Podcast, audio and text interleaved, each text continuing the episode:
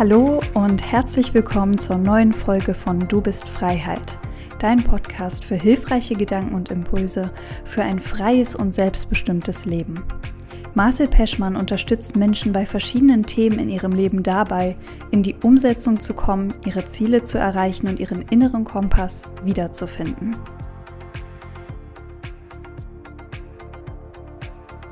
Einen wunderwundervollen Tag wünsche ich dir und herzlich willkommen zu dieser neuen Podcast-Folge. Vielleicht bist du ganz neu hier, dann herzlich willkommen bei Du bist Freiheit und Kompass Camp. Und für die, die schon ein bisschen länger zuhören, die wissen, es folgt wieder ein Interview. Und das geht natürlich immer ein bisschen länger, weil wir sehr in die Tiefe reingehen wollen und natürlich auch Hindernisse und aber auch ja, Sachen, die im Endeffekt uns bewegt haben, wirklich analysieren wollen und da in die Tiefe gehen wollen. Und heute habe ich den lieben Tobi eingeladen. Der Tobi habe ich tatsächlich 2022 direkt auf Mallorca kennengelernt und zwar über die liebe Jana, also seine Freundin. Und ich war auf Mallorca gewesen zum Identisophie-Projekt, ein Fotoprojekt, was ich jedes Jahr probiere umzusetzen. Und auf jeden Fall ja, bin ich dann natürlich bei ihnen zu Hause als Gast gewesen und habe natürlich die ganze Fa Family kennengelernt, also den Sohnemann, dann Jana und, also Jana auch mal direkt persönlich, nicht nur übers Internet und dann direkt auch den Tobi. Und er hatte mir damals schon so ein bisschen von seiner Geschichte erzählt und ich finde ich fand es einfach sehr bewegend, sehr interessant und genau deswegen habe ich ihn eingeladen zu diesem Interview weil ich seine Geschichte einfach sehr inspirierend finde für jeden, der einfach mal wissen wollte, wie ist es, wenn man auf der Straße lebt und auf der Straße auf einmal seine Leidenschaft und seine Passion kennenlernt, seine ja, seine Berufung vielleicht auch kennenlernt und sich selber vor allem so krass kennenlernt auf einer Gefühlsebene, auf einer Wut- und Chaosebene und das Ganze einfach mal so widerspiegeln das ist schon sehr bemerkenswert. Und ich habe mich mit dem Tobi da über diesen Werdegang unterhalten, wie das kam, dass er, wie er Jana kennengelernt hat, wie er sich dafür entschieden hat, ja, im Endeffekt nach Südspanien zu laufen, ja, von Mallorca aus mit der Fähre rüber aufs Festland und dann im Endeffekt wirklich von da aus halbwegs trampen, aber zu Fuß und auf der Straße zu leben das ist sehr, sehr inspirierend. Und ja, deswegen, lange Rede, kurzer Sinn. Lassen wir doch mal den Tobi selbst seine Geschichte erzählen. Und wir freuen uns, wenn du da einfach mal ihn besuchst auf Instagram, aber auch gerne einfach ein Feedback hinterlässt, was dir gefallen hat, was dich sehr inspiriert hat. Und viel Spaß mit der Folge. Yes, Tobi, schön, dass du da bist. Hey, freut mich, dass wir es geschafft haben, zusammenzukommen. Ja, ja, schön hier zu sein. Freut mich auch. Du lebst jetzt gerade immer noch auf Mallorca, oder? Ja, richtig. Und du hast nicht vor, wegzugehen. Nee, erstmal nicht.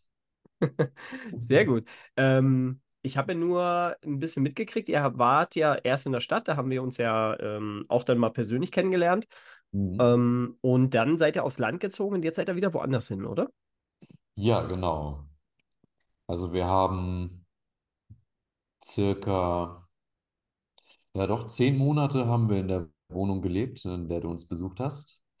Und wir sind dann anschließend aufs Land gezogen, auf das Nachbargrundstück von, von Janas Vater und haben da uns ähm, versucht, äh, uns selbst zu versorgen. Also wir haben, das war ja eher so ein Wohnprojekt, sage ich jetzt mal, ähm, ohne richtiges Haus. Ne? Wir haben uns da unsere Behausung selber gebaut aus einem, aus einem Festzelt, aus einem, ja, aus einem größeren, ich glaube so 25 bis 30 Quadratmeter großen Festzelt und ähm, mit, mit Holz drumherum, also umgebaut auch. Wir sind nicht ganz fertig geworden über die Zeit. Wir haben acht Monate dort draußen verbracht, so in der Natur. Und ähm, dann haben wir gesagt, dass es leider jetzt ähm, doch zu viel Energie in Anspruch nimmt. Und ähm, da wir so viele verschiedene Projekte haben, ähm, ja, konnten wir uns das nicht mehr erlauben, so viel Energie Energie da reinzustecken in, dies, in die Selbstversorgergeschichte und haben uns dann entschieden, wieder eine Wohnung zu beziehen. Allerdings dann ähm, ohne jemand anderen, also dass nur wir als Familie wirklich äh, unseren eigenen Wohnraum haben. Und da haben wir dann die wunderschöne Wohnung im Osten der Insel gefunden, also mal ganz weit weg vom Hauptgeschehen. Ne, Das meiste, der meiste Tourismus, ne, oder am meisten ist ja los also im, im Süden oder im Westen der Insel. Ne? Das ist ja, ist ja Palma die Hauptstadt. Und ansonsten die Westküste, ne, mit der, mit der ganzen Schickeria und so, da wo alle gerne hinfahren. Ja, da sind wir komplett weit weg. Wir sind halt dann, ja, sehr im Osten. Voll stark. Ihr habt auch, äh, in dem Fall habt ihr auch, äh, auch Einkaufsmöglichkeiten und alles da trotzdem, oder? Ja, also das ist, ähm, wir leben in Felanitsch, das ist hier so eine mallorquinische Kleinstadt mit fast 20.000 Einwohnern. Und hier haben wir auch alles, ne, was, was wir brauchen. Ne? Supermärkte, die sogar am Sonntag teilweise aufhaben. Und ja, es ist eine sehr, sehr schöne Mischung. Wir wohnen im Landesinneren, aber mit dem Auto ähm, immer noch ja, 15 Minuten von der Küste entfernt, ähm, weil die, die Ostküste ist sehr schön ähm, ist bekannt auch für die ganzen schönen Sandstrände. Und ja, mit dem Auto, wie gesagt, sind das nur 15 Minuten und wir können uns quasi aussuchen, welche Bucht wir haben wollen. Und zeitgleich sind wir auch umgeben von Bergen. Ähm, wir haben hier direkt fünf Minuten von unserer Haustür, äh, fängt auch äh, der Weg zu einem der Berge an. Also ist, äh, ist nicht ganz so hoch, sagen wir mal so 300, 400 Meter ist da hoch.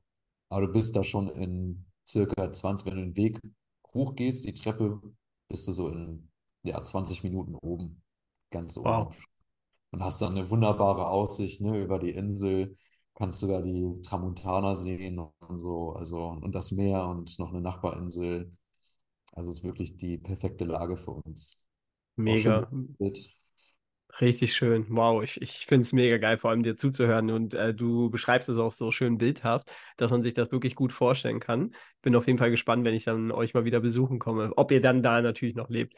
Genau. Aber finde ich richtig, richtig schön, dass ihr auch die Entscheidung getroffen habt.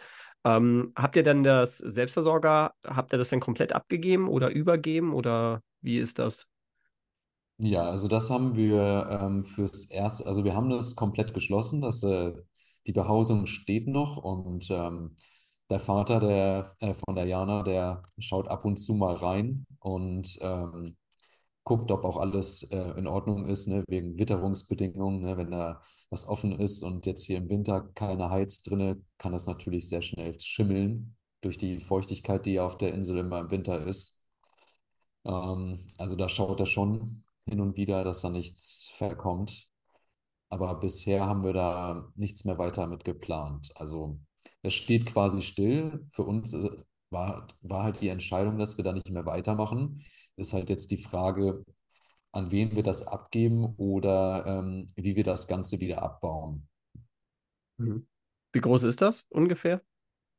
Ähm, das, die Behausung, ja, ähm, ja, wie gesagt, circa ja, 25 bis 30 Quadratmeter ist das Ja, und also das Zelt an sich. Und dann müssten wir halt ne, die ganzen Holzgeschichten wieder abschrauben und abbauen. Das besteht ja zum größten Teil aus recyceltem Material. Also wir haben das mit alten Europaletten und, äh, und alten Holztüren und so haben wir da sehr viel mitgearbeitet. Also es sind sehr, sehr viele Einzelteile, die dann zerlegt werden müssten. Im Idealfall würden wir natürlich jemanden finden, der Lust hat, das noch weiter auszubauen und ähm, da noch was Besseres draus zu machen. Oder gibt es sicher, also gibt, kann ich mir schon vorstellen, dass es äh, einige Leute gibt, die da auf jeden Fall Interesse hätten, oder? Also Ja. so Selbstversorger ist ja mittlerweile einfach auch ein Riesending und ein Riesenthema für viele. Hm, das stimmt. Ja. Ja. Und gehen wir mal kurz zu dem Punkt, wie kam es denn dazu, dass ihr oder du dich auf jeden Fall für Mallorca entschieden habt? Ja. Das ist auch eine lange Geschichte, denn das hat vor zwölf Jahren angefangen. Ähm, also vor 13 Jahren haben, ungefähr 13 Jahren, haben Jana und ich uns ja kennengelernt. Und Ihr Vater lebt schon seit über 20 Jahren auf der Insel, Mallorca. Und dementsprechend habe ich sie dann, ähm, als sie ihren Vater da besucht hat, sie ist immer jeden Sommer hingeflogen, habe ich sie dann auch natürlich besucht, ne, und habe dann auch ihren Vater kennengelernt. Und äh, so fing das an, dass wir halt ähm, ein oder zweimal im Jahr ihren Vater besucht haben. Also so habe ich schon mal eine Beziehung zu dieser Insel aufbauen können. Und ähm, nachdem ich meine Lehre abgeschlossen habe, habe ich eigentlich nur noch darauf gewartet, bis Jana ihre Lehre beendet. Und wir wollten dann gemeinsam nach Mallorca auswandern. Na, wir waren zu dem Zeitpunkt ja noch relativ jung und ähm, es hat halt nicht so geklappt mit unserer Beziehung zu dem Zeitraum damals. Also bin ich dann erstmal alleine rübergegangen nach Mallorca und habe mir auch eine WG genommen, erstmal ein neues Leben, äh, einen Job gefunden in einem Callcenter, wo ich noch nicht mal Spanisch sprechen musste, weil das ein deutscher Dienstleister war. Und ja, so habe ich mir dann so ein bisschen das Leben da aufgebaut. Und nach circa anderthalb Jahren, na, fast zwei Jahren, ähm, kam Jana dann hinterher und wir haben dann auch da schon mal ein Selbstversorgerprojekt angefangen. Allerdings sehr, sehr, sehr spartanisch und abenteuerlich, denn da gab es auch kein Haus auf diesem Grundstück. Also haben wir dann in Zelten gelebt, hatten ein Auto und ähm, haben uns halt ausprobiert. Da waren halt noch ein paar andere Bekannte von mir, die auch Lust hatten auf sowas. Und da uns zu dem Zeitpunkt noch gar nicht bewusst war, was wir genau wollen oder mit welcher Art von Menschen wir überhaupt zusammenarbeiten wollen, haben wir natürlich erstmal jeden mit reingenommen, der Lust hat darauf. Ne? So. Ja, das Ganze ging dann aus zwischenmenschlichen Grund, Gründen dann in die Hose. Kann ich mir gut vorstellen. ja. Jeder hatte doch seine ganz anderen Vorstellungen davon. Ne? Und ähm, und da habe ich dann zum Beispiel herausgefunden, was ich nicht will. Und ähm, ja, als das Projekt dann in die Hose ging, habe ich dann meine ersparten Sachen genommen, habe alles verkauft und bin dann erstmal mit dem Rucksack aufs Festland, aufs spanische Festland.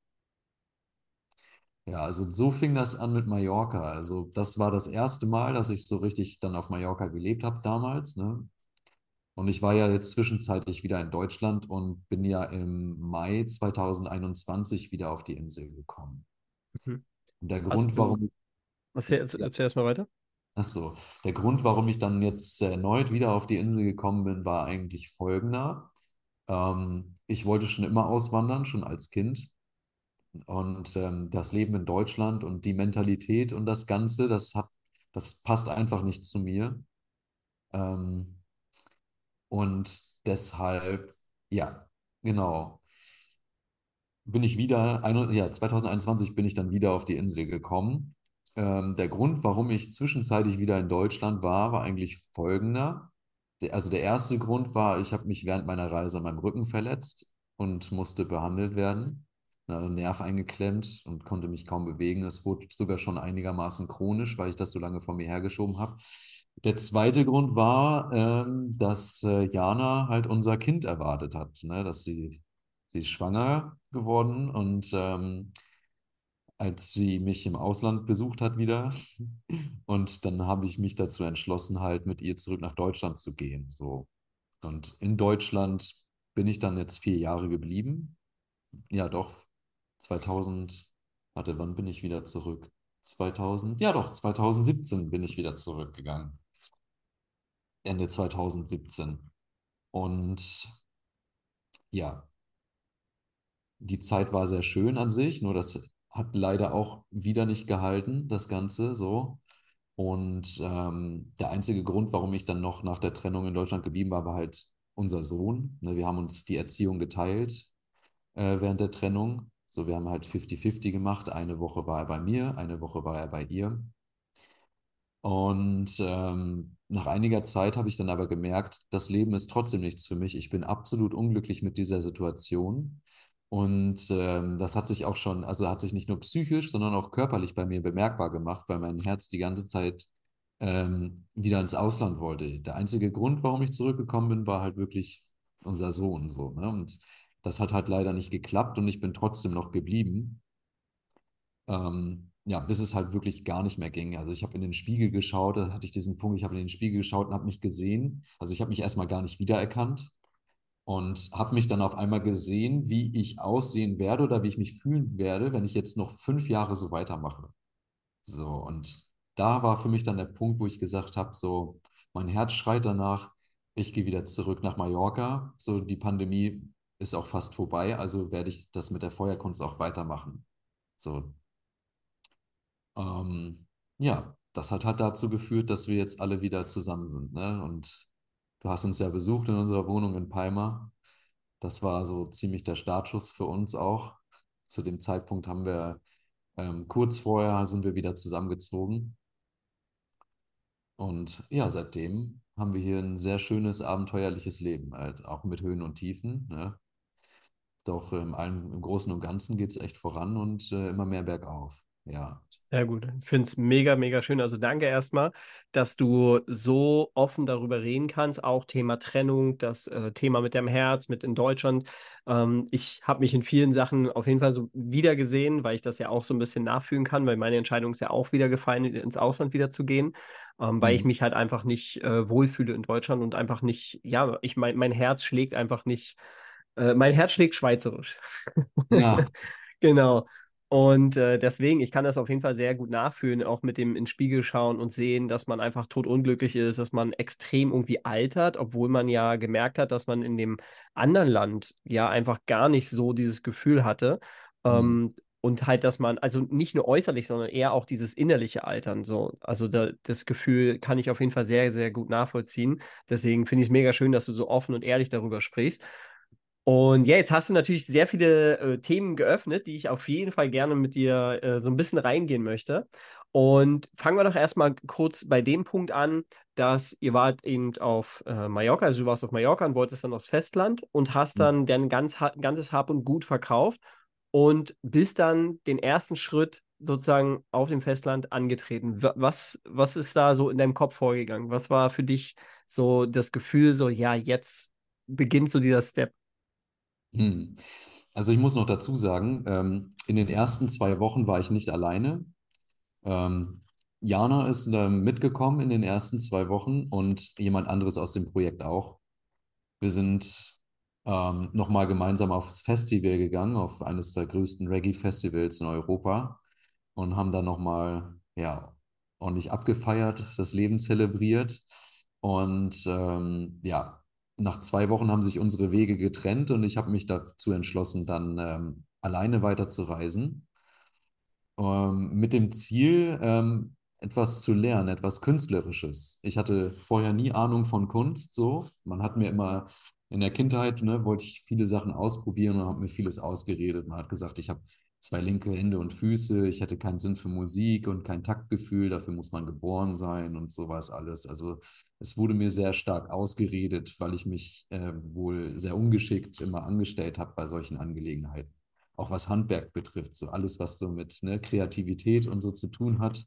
Ähm, da habe ich ja nie einen Draht zu gehabt und habe den auch nicht entwickeln können, weil es mir schlecht gemacht wurde. Und zu dem Zeitpunkt, als es mir schlecht gemacht wurde, hatte ich natürlich auch keine Motivation ne? und hatte auch gedacht, so, okay, dann ist es so. Ne?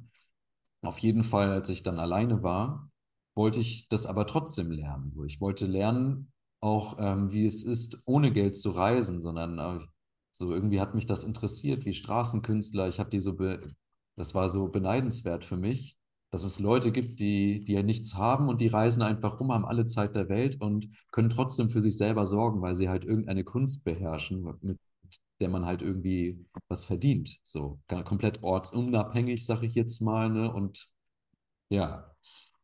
Und sowas wollte ich dann auch lernen. So, ich hatte, ich hatte ja gut Geld zur Seite gepackt, ne, dass ich halt auch ähm, dann Zeit habe, das Ganze zu lernen, ohne irgendwie Stress zu haben oder in Not zu geraten. Und ähm, da habe ich dann, der erste Anhaltspunkt war dann so ein Hippiedorf, das nennt sich Beneficio. Das ist eine spanische Kommune, die gibt es irgendwie seit den 70ern, meine ich. Dort leben über 100 Leute fest. Also dieses Hippiedorf ist nicht auf der Land, es ist kein offizielles Dorf, ne, sondern das ist, äh, das ist irgendwie ein riesiges Grundstück, was ein, ein britisches Pärchen gekauft hat in den 70ern ähm, in den Bergen, von, also in der Nähe von Granada, südlich. Und du bist da in 800 Metern 50, also in 850 Meter Höhe. So, und, ähm, und selbst diese Höhe ist ein Tal, weil das ist in der Sierra Nevada und die Berge da sind über 3000 Meter hoch. Ne? So, also ähm, das ist für Spanien ja schon ein ganze, ganz gutes Stück, ne? für Südspanien. Jetzt hast du mich gerade wieder so ein bisschen zurückgeholt, ich, äh, als ich äh, zwei, vor zwei Jahren, auch 2021, den Roadtrip durch Spanien gemacht habe. Und dann sind wir ja auch bis nach Granada runtergefahren und haben dann in Mhm. Granada zwei Wochen verbracht. Und da war ich dann auch Snowboard fahren. Und das war für mich auch so, so, so ein krasses Ding, wo ich mir dachte, so, hä, wie kann, also wie krass kann das sein? So, du bist in Spanien und bist auf einem Berg mit Schnee und gehst äh, Snowboard fahren. Ja, deswegen, ich kann das auf jeden Fall nachfühlen. Richtig crazy. Ja. Das, bist du dann von, also von Mallorca bist du ja mit dem Schiff rübergefahren Genau. und bist dann, bist dann die ganze Ostküste dann sozusagen lang gelaufen oder wie kann ich mir das vorstellen? Also, ähm, das fing so an, ich bin zuerst nach Valencia und von, nach, von Valencia bin ich nach Barcelona. Und in Barcelona habe ich dann von diesem Hippiedorf gehört, Beneficio. Und, das, und dann bin ich von Barcelona aus wieder runter, ähm, zuerst mit dem Bus wieder nach Valencia und von da aus bin ich ein paar Tage zu Fuß gelaufen, einfach an der Küste entlang. Und das war aber mega heiß irgendwann und ich hatte keinen Bock mehr. Und dann habe ich zum ersten Mal, habe ich in meinem ganzen Leben, habe ich dann den Daumen rausgehalten und äh, habe versucht, per Anhalter zu fahren. Und, und das vierte Auto hat tatsächlich angehalten. Und da waren zwei, zwei nette Männer drin, die mich mitgenommen haben. Ähm, die wollten mich eigentlich nur zehn Kilometer mitnehmen, aber wir haben uns so gut verstanden. Also ich konnte zu dem Zeitpunkt noch nicht so gut Spanisch, so, aber das hat ausgereicht, ähm, die Art der Kommunikation, dass wir so eine Sympathie entwickelt haben, dass die mich zu sich nach Hause eingeladen haben und die haben vorgeschlagen, die hatten mir vorgeschlagen, dass ich bei denen schlafen kann. Und am nächsten Tag würden sie runter nach Murcia fahren. Das ist äh, nochmal 300 Kilometer weiter südlich. Und das Angebot habe ich natürlich angenommen. Also man muss dazu sagen, dass diese Männer ähm, in Geschäfte verwickelt waren, die jetzt nicht ganz so legal sind. Und, ähm, und es war sehr, sehr abenteuerlich mit denen. Ähm, und ja, also ich weiß nicht, also ich kann da nicht so ins Detail gehen, nur ich habe halt wirklich äh, filmreife reife Sachen erlebt. Geil. Und ähm, es war ein Riesenspaß und ähm, ich habe die beiden tatsächlich auch vier Wochen später nochmal getroffen. Wir haben uns dann verabredet gehabt, ja. Ähm, und von Murcia bin ich dann mit dem Bus runter nach Granada gefahren dann und ähm, bin dann in Beneficio gelandet und war da ungefähr drei Wochen in diesem Hippiedorf dann. So bin ich da runtergekommen. Das erste Mal. Ich war nicht das, er- das war nicht mein erstes Mal während der Reise, dass ich in Granada war. Also in Beneficio, in diesem Hippiedorf, habe ich, dann- hab ich dann auch sehr viele coole Sachen gelernt und bin dann auch der Spiritualität ein sehr ein großes Stück näher gekommen. Ähm, da habe ich allerdings noch nicht das gelernt, was ich eigentlich lernen wollte, halt irgendwie Kunst oder so, ne? Sondern ich habe da einfach ja, eine schöne Zeit verbracht und habe nette Menschen kennengelernt. Und irgendwann war ich dann an diesem Punkt, ähm, wo mir das Geld dann ausging während der Zeit. Und ähm, da habe ich dann die Entscheidung gehabt, ne? Also entweder ich nehme das restliche Geld und gehe wieder zurück nach Mallorca und fange wieder das normale Leben an. Oder aber ich äh, finde jetzt mal wirklich heraus, was das Leben so zu bieten hat. Und dann habe ich mich dazu entschieden, nicht zurückzugehen, sondern habe das Geld halt ausgegeben. Wie lange, äh, wie viel Zeit ist bis, der, bis dahin vergangen? Seitdem du dich entschieden hast, aufs Festland zu gehen. Fast zwei Monate, glaube ich. Mhm. Ja. Haben die zwei Monate, haben die dich, also klar verändert auf jeden Fall, Mhm. aber was denkst du so, waren auf jeden Fall große Veränderungen, die in dir drin stattgefunden haben? Also nach zwei Monaten Festland bin ich auf jeden Fall sehr stark ins Vertrauen gekommen. Also ich konnte zuerst gar nicht glauben, ähm, dass das alles immer so genau gepasst hat. Und auch die Menschen, die ich getroffen habe oder die Sachen, die ich gesehen und erlebt habe, das kam mir alles so unwirklich vor, wie wirklich wie in einem Film. Es hat immer alles, es ist alles immer auf seinen Platz gefallen, sag ich jetzt mal. So, und da habe ich dann gelernt, dass man, ja, dass man irgendwie immer wieder aufgefangen wird. So, solange man halt offen ist für neue Sachen. Und ähm, auch mein Umgang mit fremden Menschen und äh, oder halt auch mit, mit der fremden Kultur, mit den Spaniern und so, das hat mich alles super offen werden lassen. Also ich, ich wollte mehr davon. Ich hab, wurde wieder richtig neugierig. Ja. Ja, und auch meine, ja, ich wurde auch viel geduldiger dadurch. So und, und, und habe auch keinen, habe mich auch nicht, ähm, ich hatte keine Angst mehr wirklich. So vor dem Leben oder vor dem Unbekannten, was, was passiert. So, wo wir kommen abends irgendwo an, in einem fremden Dorf oder in einer fremden Stadt und weiß noch nicht, wo ich schlafen werde, aber es stört mich nicht, weil ich weiß, dass ich irgendwo schlafen werde. So, und das wird schon gut. Also, ja, da hat sich echt sehr, sehr vieles geändert. Gab's mal, gab's mal irgendwie eine, eine sehr kalte Nacht, wo du gedacht hast, so, hm, hätte mir jetzt eigentlich schon gern lieber was Wärmeres vorgestellt oder irgendwie so struggles in diesen zwei Monaten? Also in diesen zwei Monaten, wo ich halt noch ähm, Geld hatte, ne, so, ähm, eigentlich nicht, nee. Also das war wirklich so richtig schön spaßig, abenteuerlich. Als dann das Geld ausging, da saß ich immer noch im Beneficio unten im Süden. Ähm, da habe ich dann halt auch äh, jemanden getroffen, einer meiner besten Freunde jetzt mittlerweile, der Dennis. Den habe ich in Beneficio kennengelernt und der hat mir dann gesagt, ähm, ja, komm doch mit mir nach Barcelona. Ich will jetzt nach Barcelona. Ähm, dort kannst du auf jeden Fall ohne Geld gut leben, denn da gibt es so viel Essen und Trinken umsonst, so an den richtigen Stellen. Da brauchst du dir keine Gedanken machen. Und da kannst du auch bestimmt irgendwas Vernünftiges lernen an Straßenkunst oder so. Und dann habe ich gedacht, jo, alles klar, dann komme ich mal mit. Also bin ich mit ihm und noch einer Freundin, sind wir dann, wollten wir dann hoch nach Barcelona und ähm, haben dann auch unterwegs wieder schöne Abenteuer erlebt. So auch mit Per Anhalter sind wir dann gefahren. Wir sind über Almeria und, äh, und keine Ahnung, wie die ganzen Städte hießen. Wir sind da quer durch, durch, äh, durch den Süden gekommen. Wir sind dann an so einem besetzten Piratenstrand, eine andere Kommune, so eine andere Hippie-Kommune. Ähm, Las Negras nennt sich das.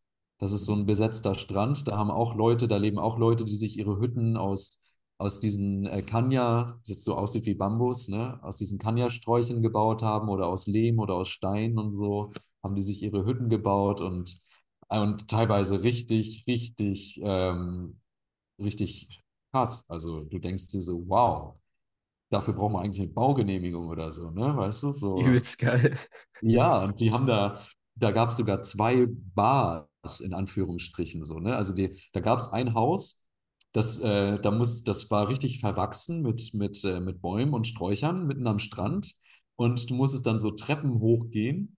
Die, und das waren richtige Steintreppen. Und dann kamst du auf so einer Steinterrasse, wo so eine Feuerstelle richtig äh, eingemeißelt war, mit so einer Außenbar und, und Lautsprechern hingen an der, äh, an, vorne an dem Haus. Und ja, also es ist total irre, was ich da gesehen habe, wie da Menschen äh, sich ihren Lebensraum selbst geschaffen haben ähm, und teilweise schon seit Jahrzehnten da leben, obwohl das besetzt ist und eigentlich theoretisch jederzeit geräumt werden könnte. So.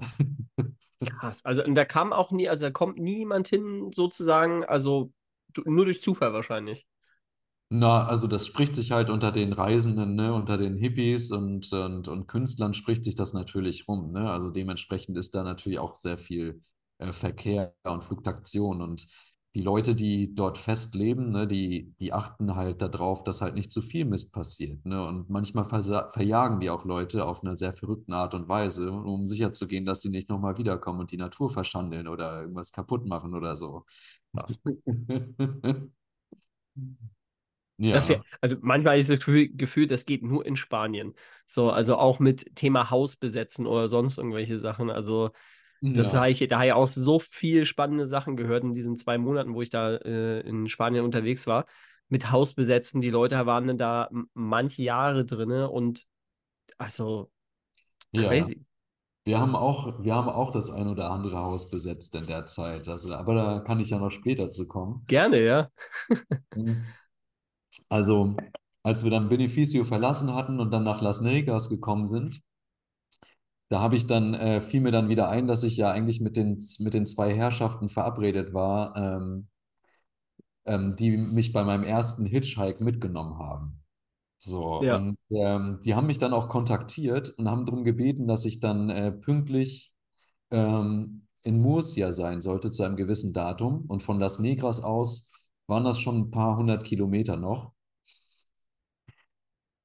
Und ähm, glücklicherweise habe ich da jemanden kennengelernt, der am nächsten Tag mit dem Auto ähm, genau nach Murcia musste. Es war auch ein Deutscher. Und der hat mich dann einfach mitgenommen.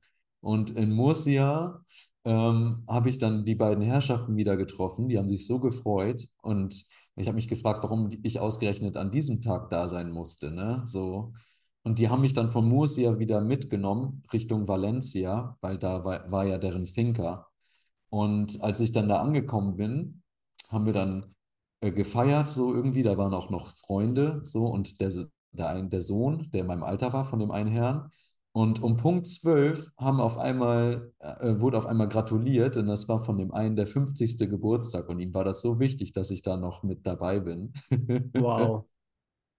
Ja, da, Ja. das zeigt halt auch wieder, weißt du, dass Menschen halt einfach an so einem bestimmten Zeitpunkten, dass es einfach Schicksal ist, dass sie, also meiner Meinung nach, dass die halt einfach so dann aufeinandertreffen und dass da auch so gut harmonisiert und auch, dass du dich halt natürlich auch so gut sich an sie zurückerinnern kannst und dass das halt bei dir Spuren hinterlassen hat und du halt bei ihnen auch Spuren hinterlassen hast.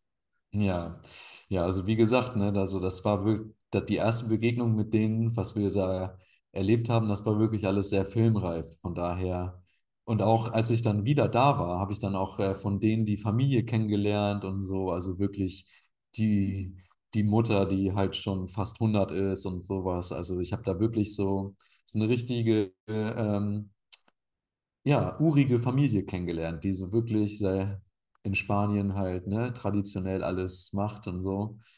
Und ich war, glaube ich, zwei Wochen war ich dann da bei denen. Also ich habe denen dann auch geholfen auf dem Hof, weil äh, neben den anderen Geschäften hatten sie halt auch eine, eine Kaki- und Orangenplantage. Da habe ich dann äh, mitgeholfen und so. Also wir hatten echt auch eine schöne Zeit. Und danach bin ich dann äh, nach Barcelona und habe dann den Dennis wieder da getroffen, der dann auch schon auf mich gewartet hat, so nach meinem kurzen Zwischenabenteuer da. Ja, und in Barcelona bin ich dann halt, hatte ich wirklich keinen einzigen Cent mehr. Also als ich dann da angekommen bin, war ich wirklich komplett bei Zero. Und das war dann das erste Mal in meinem Leben, dass ich wirklich irgendwo war und kein Geld hatte und, und keine Ahnung hatte, wie es weitergeht. So. Da hat mir dann, der Dennis hat mir erstmal gezeigt, wo, wo es dann was zu essen gibt. So. Also ich war dann quasi obdachlos offiziell, ne? Mhm. Warte mal, gehen wir gleich rein. Jetzt kommt Werbung. Hey, schön, dass du dran bleibst und dir das ganze Interview wirklich anhörst, um da einfach mehr zu erfahren. Kleine kurze Unterbrechung. Wenn dir dieser Podcast gefällt, einmal ganz kurz einfach bewerten, wie du den findest. Gerne auch was dazu schreiben, wenn du möchtest. Ja, bei Spotify gibt es da bei dem Podcast, wenn du auf den Podcast gehst, drei Punkte. Einfach da draufklicken und dann Show bewerten. Und wir freuen uns da riesig, weil ich ganz oft sehe, wie viele Leute den Podcast äh, hören und auch auf Instagram gutes Feedback geben. Das freut mich. Dankeschön dafür. Und es würde uns extrem helfen, wenn du einfach das bei deiner Plattform, wo du den äh, Podcast hörst, einfach ganz kurz bewertest, damit wir da einfach auch weiter nach oben steigen.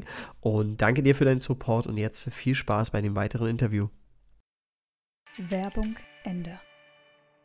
Ähm, jetzt würde mich mal interessieren, so was, was hat es in dir ausgelöst? So das erste Mal, so, das wahrscheinlich das erste Mal in deinem Leben, wirklich kein Geld zu haben.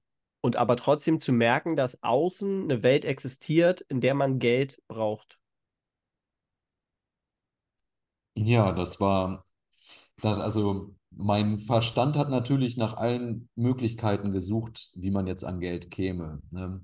Geld ausleihen zum Beispiel oder, oder halt vielleicht doch noch einen Job suchen. Und ähm, ja, also das hielt allerdings nicht lange an, denn ab dem Zeitpunkt, wo ich äh, herausgefunden habe, wo es, äh, wo es was zu essen gibt, ja, und ähm, da war es für mich irgendwie schon wieder alles safe. Das war so für mich das Wichtigste, dass ich halt ne, nicht verhungere. So. Ja, na Und, klar. und ansonsten, das vom Wetter her war noch alles cool. Es war noch nicht kalt in der Nacht. Äh, schlafen ähm, im Park ging die ersten Nächte. dann mussten wir allerdings gehen, weil im Park äh, nachts Marokkaner sind, die einen ausrauben. Und ähm, ja, die ersten Nächte. Obwohl man ja schon wenig hat in dem Fall. Ja, genau. Ja, trotzdem gehen sie an die Rucksäcke und so alles. Und ja, da geht schon einiges nachts, ne? Dann, ähm, ja, wir wussten zwar davon, ne? Wir hatten aber ein gutes Versteck eigentlich, wo wir uns immer nachts abgelegt haben. Und an einer Nacht haben sie das dann aber leider gefunden. Und die haben dann auch versucht, uns aufzu auszurauben. Und das war schon eine krasse Situation. Also da hatte ich zum ersten, also da habe ich zum ersten Mal so richtige äh, Notwehr verspürt, sag ich jetzt mal. Also Mhm. das war echt krass. Ich bin, ich, ich lag ja auf meiner Isomatte, ne, und ich werde so wach und schaue so nach vorne, so über meinen Rucksack und sehe zwei Meter weiter, hockt da so eine dunkle Gestalt und schaut mich an. So. Und ich kriege den ersten Schreck so und denke so, okay, fuck. Gott sei Dank bin ich rechtzeitig wach geworden. Der ist ja schon zwei Meter von mir entfernt. Dann will ich mich nach links drehen zu meinem Freund, den Dennis, und sehe auf einmal vor mir zwei Beine. Und also direkt vor mir, wirklich nicht mal, also vielleicht 30 Zentimeter vor mir, sehe ich zwei Beine so. Und ich bin direkt aufgesprungen und wie, ich weiß nicht, also so, jetzt weiß ich, ich weiß jetzt, wie Tiere sich fühlen, wenn sie in Gefahr sind, ne? Da gibt es ja entweder Flucht oder Angriff, ne? Und ich bin in den Angriff gegangen, so. Ich hab, bin aufgesprungen und ich habe ihn angeschrien und wollte ihn packen. Und äh, der hat sich so erschrocken, dass er erstmal zurückgesprungen ist und dann weggelaufen ist. Und während er weggelaufen ist, habe ich gesehen, dass noch ein Dritter da war, der noch weiter, der noch etwas weiter weg war, der dann Schmiere stand. So. Und mein, mein Freund, der Dennis, der hat so tief geschlafen, der hat das gar nicht mitbekommen. Ach, krass. Ja. Das war echt eine heftige Situation, ey. Man weiß dann nicht, was die mit einem vorhaben oder so, ne? So was, oder wie sie reagieren, wenn man in Ja, natürlich, klar. Und vor allem dann zu dritt, du weißt ja nicht, ja, ja, werden die handgreiflich? Ja, Ähm, genau. ja, also werden die gewalttätig? Also, ja, ich kann mir, ich kann mir das gut, also ich kann mir das echt gut vorstellen, aber ich finde es mega krass. Ja, das war wirklich, also ich hätte, auch- ich war auch überrascht von mir, dass ich, ich war wirklich, das war ein Reflex. Ich bin direkt in den Angriff gegangen, so direkt auf ihn zu, so bam, ey, so. Ja. Ja, das war schon, das war schon echt Die krass. sind dann alle abgehauen, ja? Die sind alle abgehauen, ja. Die Ja. haben so einen Schrecken bekommen, weil ich halt so geschrien habe dabei, so, so richtig, richtig wie so ein Krieger. Mega. Wow, ey. Krass, ey. Sehr bemerkenswert, auch dass dein, dein Urinstinkt halt wirklich dann auf Angriff gegangen ist. Und ja, gut, für, für Flucht wäre wär wahrscheinlich gar nicht in, in die Relevanz gekommen bei deinem Kopf, weil du ja wusstest, so, okay, du hast da einen Typen gesehen, du hast ihn dann vor dir gesehen. Und da Mhm. wäre Flucht dann halt total bescheuert, dann dein Kumpel, der halt noch dann da liegt. Also dann ist halt schon natürlich das Logischste, was der Kopf dann macht, ist in den Angriff gehen äh, Mhm. und da halt dann wirklich äh, sich zu verteidigen. Ja. Ja. Ja, und seitdem sind wir dann auch nicht mehr in den Park zum Schlafen gegangen, erstmal. Dann sind wir, wir sind dann mit der Bahn nach Badalona gefahren. Das ist ja äh, Barcelona und Badalona, das sind zwei verschiedene Städte, aber wenn du auf die Landkarte schaust, denkst du, das ist eine Stadt, weil die geht ineinander über. So. Ah, okay. Mhm. Genau, und wir sind dann mit der, mit der Bahn immer bis zur letzten Station, bis nach Badalona. Und, und da ist dann so ein kleiner Strand gewesen, da haben wir dann immer geschlafen. Ja. Das Und muss auch geil sein. So einfach direkt am Strand hast Ja, dich dann genau. ausgebreitet. Okay. ja, genau. Direkt am Strand. Da war nichts los und äh, ja, brauchten wir auch keine Angst haben, dass irgendjemand kommt. Also es war schon, na, es war halt immer, ja, wir sind immer mit der Bahn, sind wir eine halbe Stunde gefahren und dann nochmal eine Viertelstunde zu Fuß, glaube ich, oder so. Also, ja, also das hat immer gepasst. Und ähm, ja, also das war so in den ersten zwei, drei Wochen. Also in der ersten Zeit haben wir im Park geschlafen, bis uns die Marokkaner entdeckt haben. Dann sind wir, sind wir mit der Bahn immer nach Badalona gefahren und irgendwann waren wir dann zu viert und hatten sogar einen Hund dabei, weil einer von denen Hundebesitzer war. Von da an haben wir dann wieder im Park geschlafen, weil mit einem Hund kommt keiner, geht keiner ran. Ist echt so. Ja, ist mit einem Wohnmobil oder einem Van ist äh, das, die beste Alarmanlage ist ein Hund. Ja, das stimmt. Ja, so, so waren dann, also so habe ich dann immer geschlafen. Ne? Und Wie hast du dann, wie kam dann so die erste Entscheidung, jetzt äh, auch Geld zu verdienen? Was war das erste Geld, was du wieder verdient hast? Oder auch was hat, äh, was ist so mindset-technisch so in dir drinne vorgegangen? Was hat sich verändert in dem Moment bei dir? ja, also ich habe erstmal viel ausprobiert.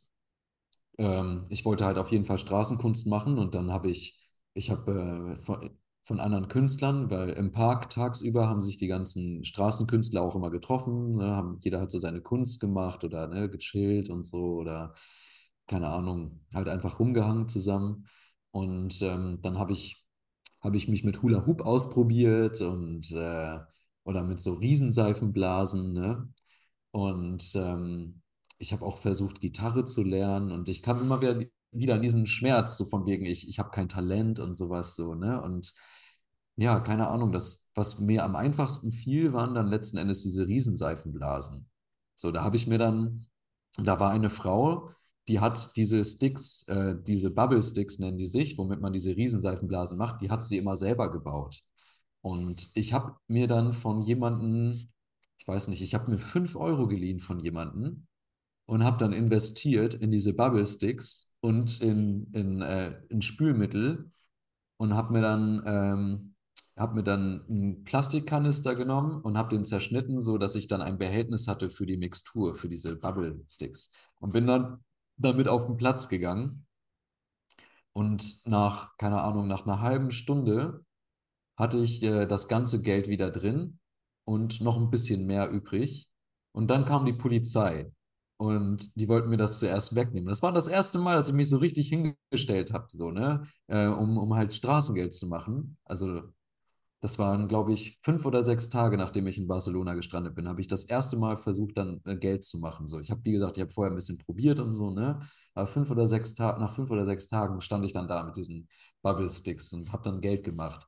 Äh, Gott sei Dank äh, haben die dann davon abgesehen, haben gesagt, so, dich sehen wir aber nicht nochmal hier, so, ne? Ich war froh, dass sie mir das Geld nicht weggenommen haben und die Dürfen die das einfach so wegnehmen, ja? ja, das Da dürfen stecken die sich doch selber ein. Ja, ich weiß auch nicht, ich, ich weiß nicht genau, was dahinter steckt. Vielleicht, um halt auch zu verhindern, dass das jeder macht, weil es gibt halt sehr, sehr viele Straßenkünstler, vor allen Dingen auch in Barcelona. Mhm. Na, auf jeden Fall war ich echt froh, dass ich das Geld, was ich mir geliehen hatte, dass ich das wieder drin hatte und dass noch etwas übrig geblieben war. Also es war, ne, ich musste, wie halt, wenn du ein Business aufmachst oder so, ne, du hast kein Geld dafür, gehst du zur Bank, leist dir was, ne, und Ja, klar. Und dann äh, so der, auch die erste Einnahmen, das, das erste Erfolgsgefühl. Ja, das war schon cool. Also das hat mir, also das waren gemischte Gefühle, weil halt wegen der Polizei, ne, dass die halt gleich schon so, so harsch waren, sag ich mal. Aber auf der anderen Seite auch, auch so diese Erleichterung zu wissen, dass ich jetzt in der Lage bin, ähm, auf der Straße Geld zu machen. So, das war, das dachte ich so, wow, okay. Dann konnte ich das Geld zurückzahlen, ich hatte ein bisschen was übrig und ähm, habe dann von meinen Erfahrungen berichtet und einige haben gelacht und haben gesagt, du, du kannst gerne wieder auf den Platz gehen, weil es werden immer andere Polizisten da sein, die werden dich wahrscheinlich noch nicht mal mehr wiedererkennen und vielleicht haben die auch einfach nur einen schlechten Tag gehabt, weil so. Und du musst Okay. einfach ein bisschen besser aufpassen, so. Und dann Mhm. ähm, ja, habe ich auch erstmal dann herausgefunden, wo ich überhaupt mich wirklich ausbreiten kann mit dieser Bubble-Kunst. Denn die Plätze sind auch häufig von anderen Leuten besetzt. Und da gibt es auch teilweise auch richtige Revierkämpfe, teilweise unter den Straßenkünstlern. Vor allen Dingen unter den Straßenkünstlern, die auch wirklich fest in Barcelona bleiben. Ja, da gibt es ja die Leute, die, die reisen herum, ne, und, und machen ihr Ding. Und dann gibt es Leute, die haben wirklich ihren festen Platz, ne, so wie ein richtiger Arbeitsplatz, ne, nur Ja, das, und die kommen sich dann auch nicht in die Quere. ja, genau. Mhm. Genau, das durfte ich dann auch nochmal kennenlernen, ähm, wie das da funktioniert, ne, und wo ich mich dann hinstellen kann und so. Und als ich dann so meinen festen Platz habe, hatte ich dann quasi regelmäßiges Einkommen. So, ich habe dann immer zwei Stunden stand ich dann da und ich hatte, weiß ich nicht, 20 Euro immer so jeden Tag gemacht. Dann konnte ich mir auch immer vernünftiges Essen holen, weil Essen gab es halt meistens immer von den Bäckereien, ne? Die ganzen Sandwiches, die über den Tag nicht verkauft wurden, zum Beispiel. Ne? Bist du in den Laden reingegangen, hast gefragt, also was das anging.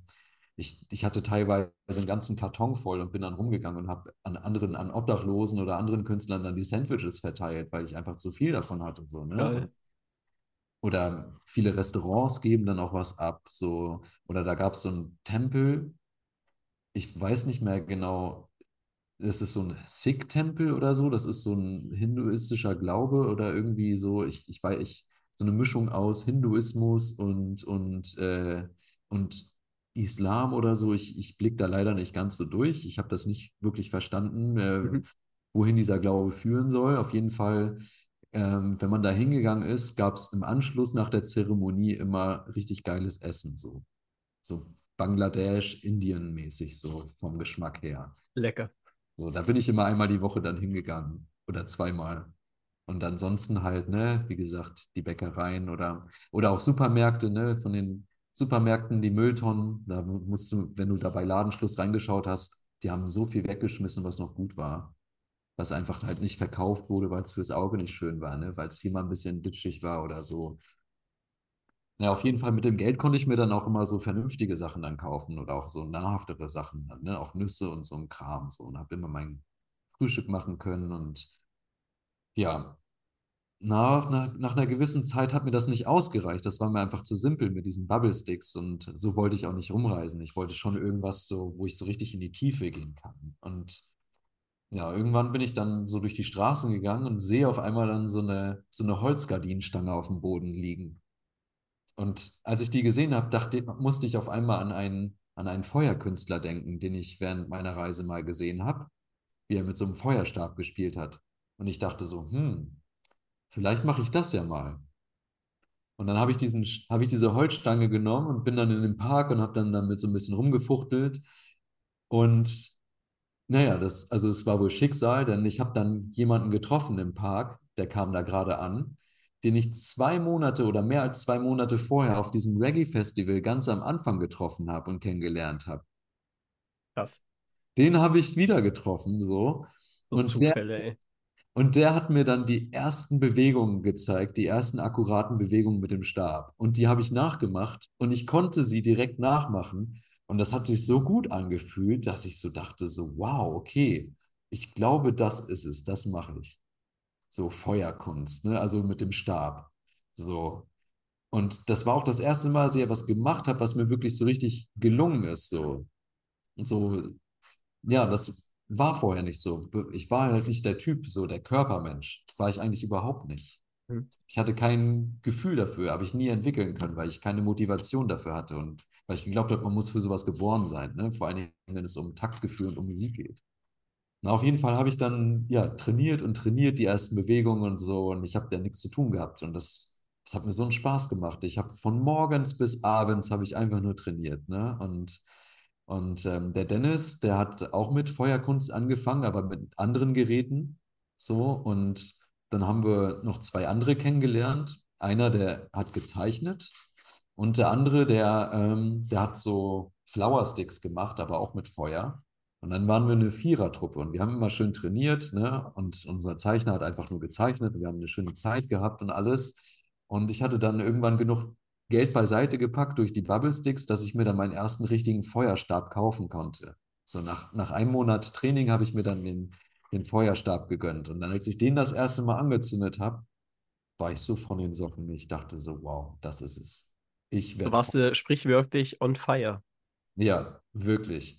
Den habe ich dann auch genau um Punkt 12 Uhr hatte ich Geburtstag. An dem Abend habe ich dann mein, in der Nacht habe ich dann das erste Mal äh, mit Feuer gespielt. So zu meinem, warte mal, wie alt bin ich denn da geworden? 25 bin ich da geworden, ja. Genau. Zu Ja. meinem 25. habe ich dann das erste Mal mit Feuer gespielt, so richtig. Und äh, das kannst du ja natürlich meistens eher nur in der Nacht machen, oder? Also damit es Ja. halt so einen richtigen Effekt halt hat. Und am Tag Ja, hast du, hast du dann am Tag eher nichts gemacht und dann eher am Abend dich auf die Shows, also sozusagen auf die Feuershow zu konzentriert. Du hast da am Tag Ja. gesagt, okay, ich mache da äh, die Riesen äh, und am Abend Genau. machst du die Feuershow. Genau, ich habe die Riesenseifenblasen tagsüber gemacht. In Barcelona haben wir anfangs noch keine Terrassenshow gemacht, weil Terrassenshow äh, sind wirklich sehr risikolastig, wenn es um äh, Polizei und so geht, ne, weil das ist ja immer noch nicht legal und Und ich wollte auch nicht, dass man mir den Stab wegnimmt. Und dann wurde es allmählich auch dadurch, das war ja, wir waren ja schon im November und die Nächte wurden immer kälter. Und wir waren zu viert und wir wollten alle in den Süden. Wir haben gesagt, gut, jetzt der Winter fängt jetzt an. Jetzt müssen wir mal allmählich zusehen, ähm, da wir ja draußen leben, ne, dass wir irgendwo hinkommen, wo es warm wird, also in den Süden.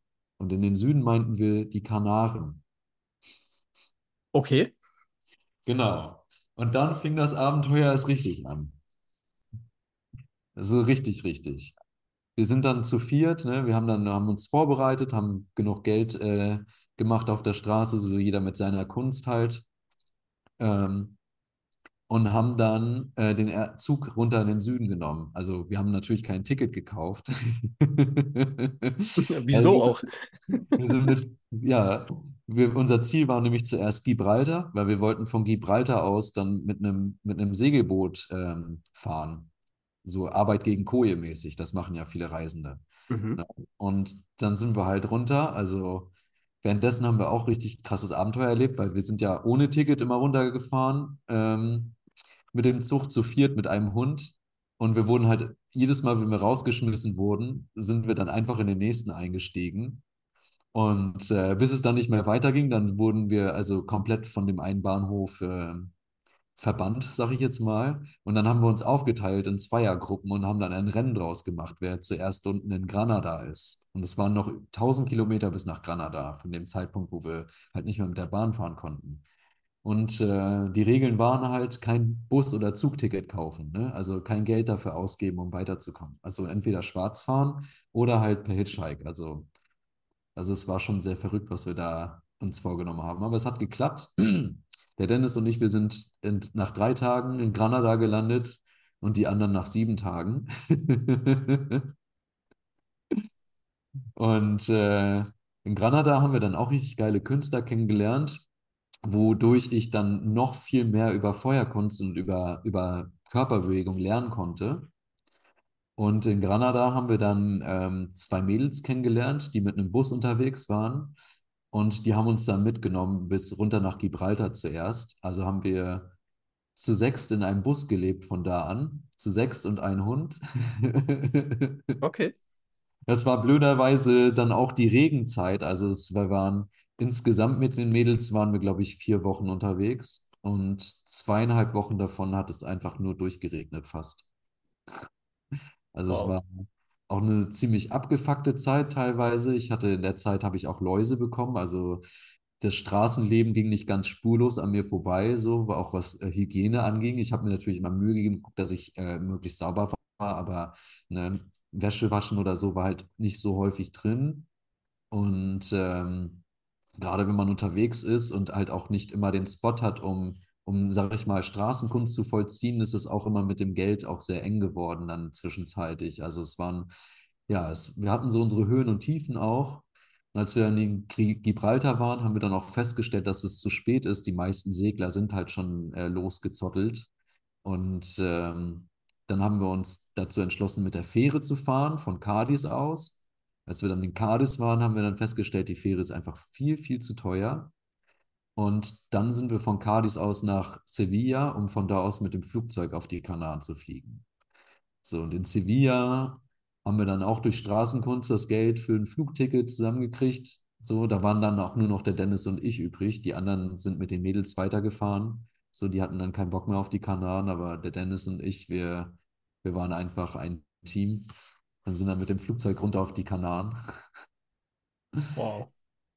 Ja, und, ähm, und auf den Kanaren war es auch nochmal richtig krass. Also da war ich ja auch, waren wir auch ein halbes Jahr oder so waren wir auf Gran Canaria. Ja, und in der Zeit, anfangs war es richtig schwer, weil wir halt wirklich keine Anlaufstelle hatten und wir sind in so einem Touristenort versackt und so. Und da hatte ich dann auch das erste Mal so richtig Hunger. So, also da kam das auch vor, dass wir mal so 40 Stunden nichts zu essen hatten, weil die auch knallhart waren, die Restaurants und so. Also es war wirklich, wir dachten so, what the hell, sowas haben wir noch nie erlebt, so, so ein, so eine Verschlossenheit, sag ich jetzt mal. Mhm. Ähm, aber danach ging es auch bergauf so. Also das war dann auch über Silvester sogar, war das so. Da war, ähm, ja, ich weiß nicht, was da los war. Da lief es einfach super schlecht, auch vom Geld her und so. Und wie gesagt, wir hatten keinen, wir hatten nichts zu essen und so. Und über Silvester hatten wir dann über den Abend Hunger, weißt du? So, also wir hatten echt keinen Spaß, so richtig. Und dann haben wir uns am Strand hingelegt und haben dann geschlafen. Und am nächsten Tag, 1.1., äh, sind wir morgens aufgewacht und der Strand war proppevoll. Und, und da gab es einen Bananenbootunfall direkt vor unseren Augen. Und dann kamen Rettungshubschrauber, Rettungstaucher und alles Mögliche. Und es wurden drei Leute aus dem Wasser gezogen. Und einer ist vor unserer Nase gestorben. Also der, die haben den versucht, eine halbe Stunde haben den versucht wiederzubeleben und dann kam ein weißes Tuch drüber. Und das war so ein, das war so ein krasser Moment irgendwie. Also der hat uns irgendwie dazu bewegt, wirklich unser Bestes zu geben. So. Also es gab dann keine Ausreden mehr für uns, weil ähm, ist, wir haben uns nicht so wirklich immer getraut, vor jeder Terrasse zu spielen, sag ich jetzt mal. Ne? So, weil es auch teilweise sehr gehobene Restaurants waren und so. Und dann, wie es bei jedem ist, der auch in die Selbstständigkeit geht, auch im normalen Leben, ne? Äh, dieses Gefühl, nicht gut genug zu sein oder Angst davor haben, abgelehnt zu werden oder so, das gab es bei uns als Straßenkünstler auch so. Ja, das kann ich mir sehr gut vorstellen, ja. Und äh, finde ich auch schön, dass du das gerade noch so erwähnst, weil das ist ja viel dieses Gefühl, was halt bei Selbstständigen, äh, Selbstständigen einfach allgemein passiert. So dieses Gefühl, so, hey, du willst niemanden auf den Sack gehen, du willst niemanden irgendwie ähm, zu nahe treten, ja, aber du willst halt trotzdem irgendwo dein, dein Sein, was du halt gut kannst und wer du halt bist, willst du halt trotzdem irgendwo zeigen. Und ja, Ja. also finde ich auch schön, dass du das angesprochen hast. Ja. Ja, das also, das war, also ich musste da schon sehr viel mit mir arbeiten, ne? Auch wenn das halt Straßenkunst war, ne? Aber ich bin da wirklich durch Schallmauern durchgebrochen für mich persönlich, ne? Denn, denn von jemandem, der gefühlt linke Hände und Füße hatte, bis hin zu jemandem, der vor Menschen sich hinstellt und etwas aufführt, so, das war schon wirklich eine krasse Transformation auch für mich, so, ne? Und die Umstände haben mich ja auch mehr oder weniger dazu hinbewegt, ne? Aber letzten Endes war das dann halt auch die, die Motivation und dieser Spaß, den ich dann dabei hatte, so dieses Erfolgserlebnis auch, was mich halt auch immer wieder weiter vorangetrieben hat, ne? Bis heute noch, ne? Bis heute, heute sieht es ja ganz anders aus. Ne? Ich mache ja professionelle Shows äh, an Locations, die man sonst nicht als Normalverbraucher sieht, teilweise. Ne? So, so, und auch heute habe ich immer noch damit zu kämpfen, mit diesen äh, Angst davor, abgelehnt zu werden oder nicht gut genug zu sein. Ne? Ist halt jetzt auf einem ganz anderen Level. Ne? Aber es, es, ich glaube, das geht nie so wirklich weg, wenn man sich halt stetig weiterentwickelt und immer wächst mit, mit, seiner, mit seiner Passion. Und, und damals war das halt wirklich so, ja, dass halt diese Situation uns so richtig wachgerüttelt hat, so, so man, der Tod war vor meinen Augen, so ich habe den richtig gespürt, seine Anwesenheit, so quasi, ne, alles war still, so die ganze, es waren wirklich hunderte Menschen an diesem Strand und alle waren still.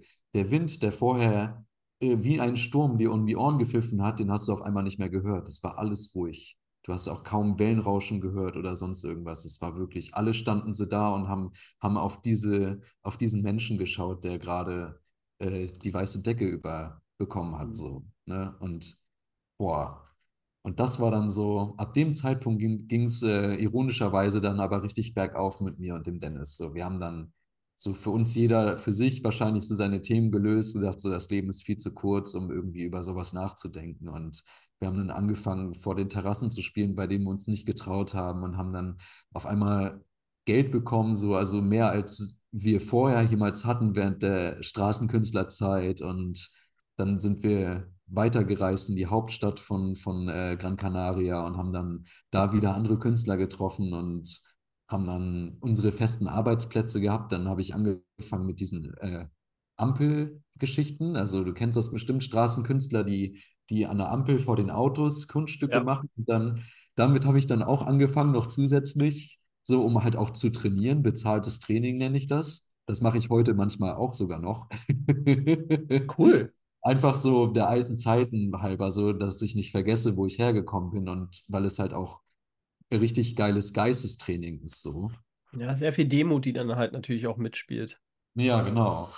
Und äh, ja, dann haben wir unsere erst, haben wir zuerst eine Höhle besetzt in der Nähe von der Hauptstadt und so hatten wir unsere richtige Base, unsere erste richtige und dann mit den, mit den anderen Künstlern haben wir dann so ein Team gebildet und sind dann äh, runtergefahren immer zu den Touristenorten und haben dann vor den Terrassen gespielt. Wir waren dann wieder ein Vierergespann, ein Musiker und der Dennis als Feuerkünstler und ich und noch ein Mädel. Ja, und dann lief das so gut, dass wir uns äh, dann einen Mietwagen geholt haben. Den haben wir uns dann für einen ganzen Monat gemietet. Äh, das haben wir uns dann geteilt. Das, und dann haben wir in der Nähe von dem Touristenort, wo wir immer gespielt haben, haben wir auch eine Höhle entdeckt. Und wir waren in der Zeit auch schon sehr bekannt bei den Einheimischen und die wussten, die haben uns dann auch beobachtet, wie wir in diese Höhle eingezogen sind. Und der Nachbar hat uns dann sogar ein, äh, einen Wasserschlauch mit rübergegeben von seinem Grundstück, dass wir Wasserversorgung hatten und so. Meinte so, hey, finde ich ja cool, was ihr hier macht, ne? Wenn ihr, wenn ihr hier alles ordentlich hinterlässt und keinen Müll macht, ne, dann könnt ihr auch gerne bleiben und so. Und ja, und so sind wir dann immer am Wochenende unten gewesen so im, im Südwesten der Insel und haben dann unsere Shows gemacht und in der Höhle gelebt. Und in der Woche sind wir dann hoch zur Stadt äh, und haben dann an der Ampel gespielt und so. Und dann haben wir noch in der Stadt ein Haus besetzt. Und äh, wie, wie habt ihr das auswendig gemacht? Also habt ihr dann einfach ein Haus gesehen, habt gesagt, okay, da gehen wir rein oder wie war das? Nee, das, das war, wir haben, wir waren vernetzt mit anderen äh, Straßenkünstlern. Sehr viele Straßenkünstler haben schon in einem besetzten Haus gewohnt. Also es gibt viele Projekte, ähm, also äh, viele Künstlerkollektive, die ein Haus besetzen und, und dann hast du hier ein besetztes Haus in der Gegend und da und dann wird ein Netzwerk gebildet so. Und wenn dann und wenn dann ein leerstehendes Haus entdeckt wird, dann, äh, dann wird halt Bescheid gegeben, hey, hier ist noch ein Haus, ne? Dann wird erstmal überprüft, ob das schon lange verlassen ist und so, wie die Lage ist und so, ob man das besetzen kann, ob man da auch schon Stromanschluss äh, machen kann und so weiter. Und dann wird halt geguckt und auch gefragt, ob irgendwo der Bedarf ist, weil auch auf Gran Canaria sind immer viele Reisende gekommen, die sich auch für längere Zeit niederlassen wollten. Und diese ganzen bestehenden Projekte, die äh, äh diese ganzen besetzten Häuser, die können halt nicht jeden aufnehmen nur teilweise mhm. als Gast. So war das bei uns am Anfang auch, als wir nach, äh, in die Hauptstadt gekommen sind. Haben wir dann immer in dem besetzten Haus geschlafen. Das hieß dann La Tomatera, hieß das Projekt, oder Caballo Loco hieß das andere Haus. Und da konnte man aber immer nur so zwei, drei Nächte bleiben und dann musste man weiter, so, ne, weil man halt nicht Teil des Projekts ist und so. Und, und ähm, für die Leute, die halt trotz, die halt dann was suchen, ähm, wird dann halt ein neues Haus aufgemacht. So, und, und die Leute, die halt schon Erfahrung mit besetzten Häusern haben, die helfen einem dann dabei. So, ne, dann, man muss sich ja, wenn man so ein Haus, äh, so ein Haus aufbricht, äh, muss man ja drei Tage drinnen bleiben und das auch nachweisen können, ähm, damit das offiziell als besetzt gilt. So, aber in diesen drei Tagen hat die Polizei quasi komplette Handlungsfreiheit, dich rauszuschmeißen. Also die können in diesen drei Tagen dich quasi die Tür aufbrechen und dich rausschmeißen. Nach den drei Tagen dürfen sie das vom Gesetz her nicht mehr so. Es sei denn, du legst da drin Feuer oder, oder, oder die können nachvollziehen, dass da Straftaten vollzogen werden oder so. Wie kannst du, also wie kannst du das dann nachweisen? Ganz einfach. Du bestellst eine Pizza. Du gehst in das, du bist in diesem besetzten Haus, du rufst bei dem Lieferservice an und bestellst eine Pizza an dieser Adresse und lässt dir die Quittung geben.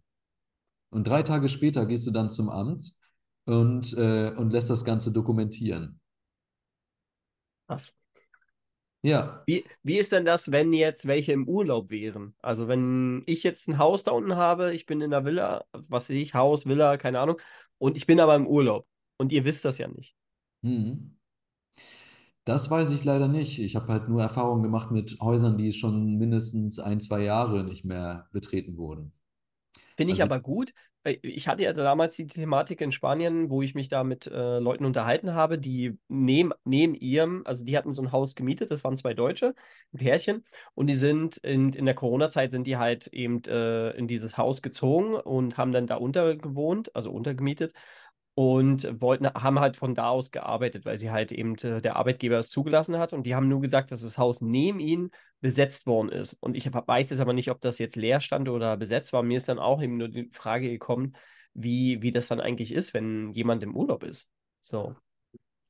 Ja, also es ist möglich, dass es besetzt werden kann. Ich weiß nur nicht, ähm, wie da die Handlungsfreiheit der Gesetzeshüter ist. Denn hier auf Mallorca zum Beispiel gibt es ja auch sehr viele Menschen, die einen Haussitter suchen.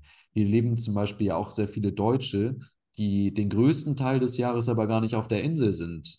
Und die engagieren immer jemanden, der nach dem Haus schaut oder, oder, oder sogar da drin lebt in der Zeit, damit das nicht besetzt wird. Weil das halt schon so gang und gäbe ist, tatsächlich.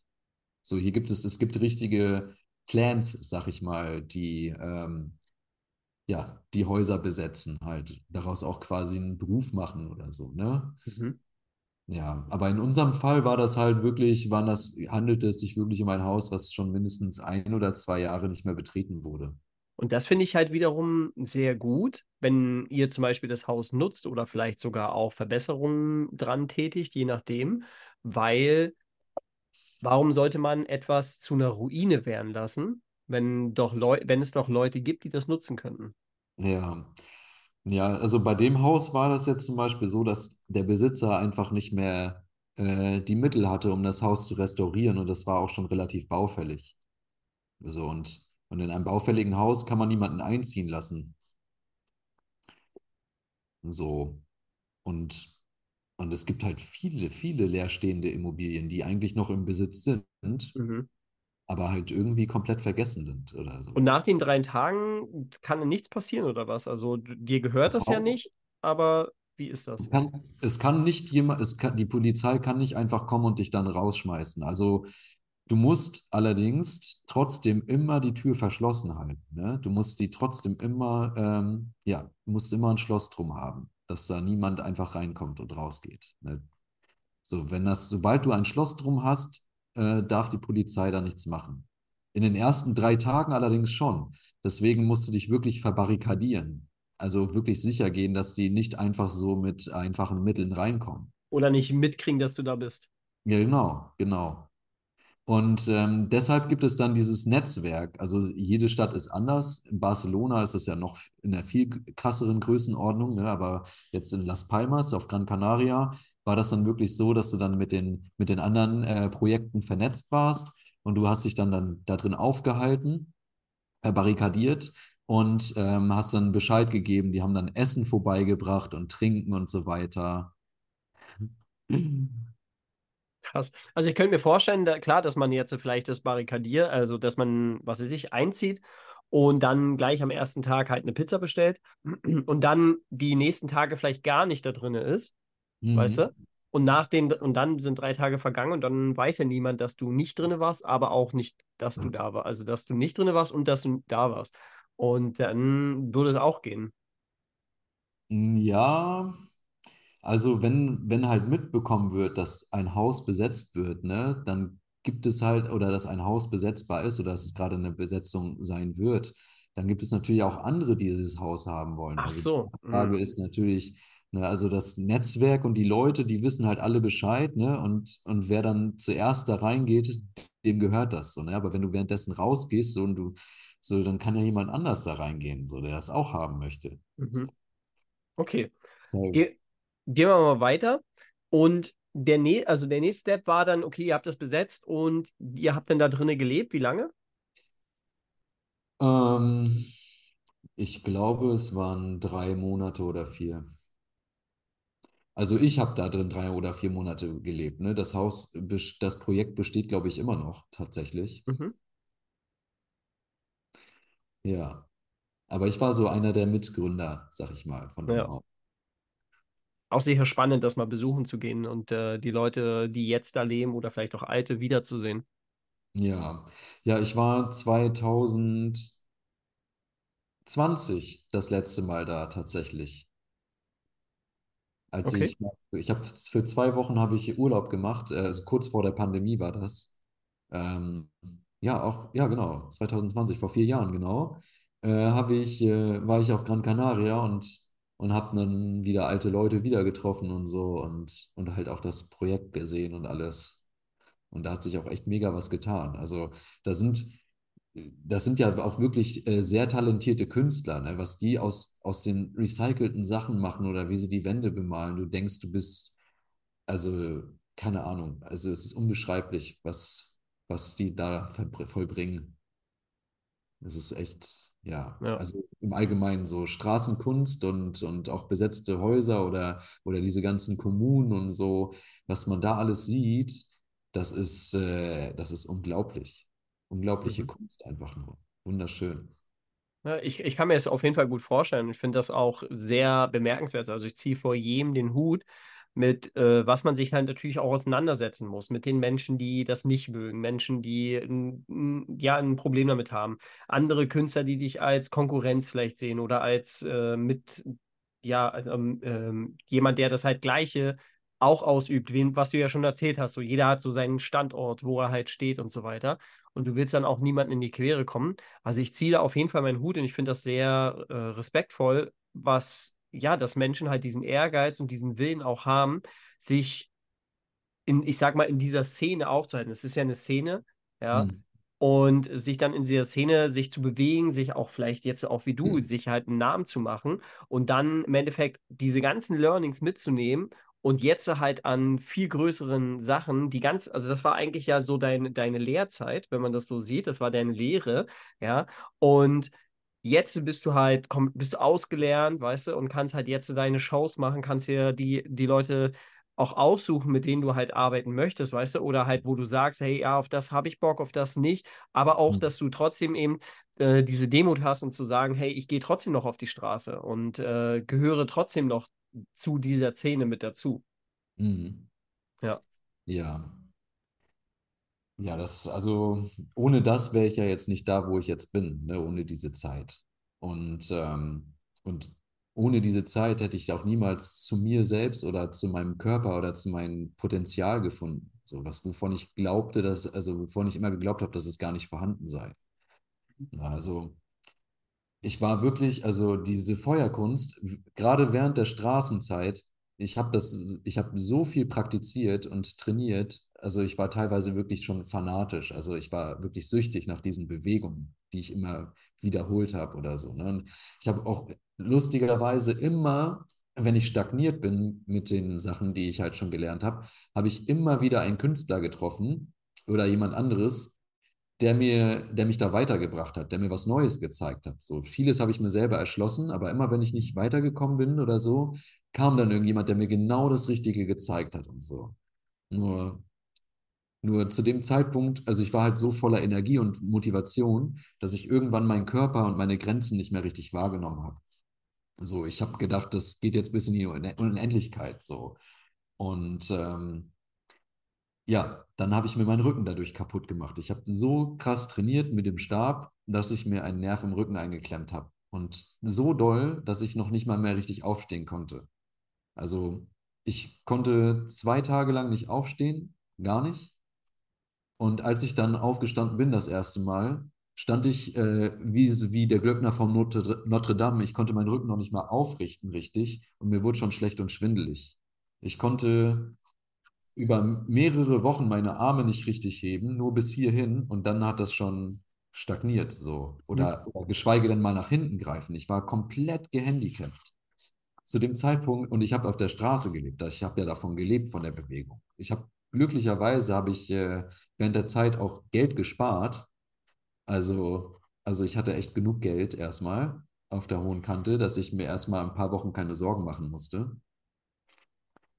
Und ähm, ja, nach einer Zeit habe ich dann gemerkt, nee, ich, ich muss, ich muss von der Insel runter, ich muss mich wirklich ernsthaft behandeln lassen. Es wird einfach nicht besser. Und ich hatte auch Schiss, dass es für immer so bleibt, so dass ich irgendwas kaputt gemacht habe, was nicht mehr reparabel ist, so weil das Mhm. Wirklich, Ja, weiß man ja nicht, man steckt ja da nicht drin, dann ja, man hat ja dann auch zu wenig Kenntnisse, um das halt genau. wirklich zu machen. Aber vielleicht war es ja auch dann so ein, so ein Punkt in deinem Leben, wo es dann hieß, so, hey, du bist jetzt lang genug da gewesen, mach mal den nächsten Step. Ja, also erstens, erstens das, ich bin lange jetzt lange genug da gewesen. Und zweitens, hey, es gibt auch noch mehr, was dein Körper braucht, außer Stabtraining. Und dadurch habe ich dann auch wirklich zum Tanz und zum Yoga gefunden. Vorher habe ich halt, ne, ich habe halt trainiert, ne, diese ganzen so Kunststücke mit dem Stab und so. Doch mein, es war halt nicht ganzheitlich. Es war nicht mein ganzer Körper, der mit einbezogen wurde. Ja. Und so bin ich dann zum Tanz gekommen. Also ich habe auf einmal begriffen, was, äh, wofür mein Körper eigentlich da ist und was ich eigentlich wirklich brauche, um ein erfolgreicher Feuertänzer zu, zu sein. Und so habe ich dann auf einmal, habe ich auf einmal alles verstanden, was ich in meinem ganzen Leben gemacht habe. Ich habe ja viel ausprobiert, ne? so auch Kampfsport und sowas. Ich habe nie den Draht dazu gehabt. Und auf einmal hat sich alles vereint. Ich habe auf einmal die, die Grundbasis äh, begriffen von Körperbewegung und, und alles, was dazu kommt, ist ein netter Zusatz, aber es trifft sich auf eine Sache immer wieder, wiederholt sich das.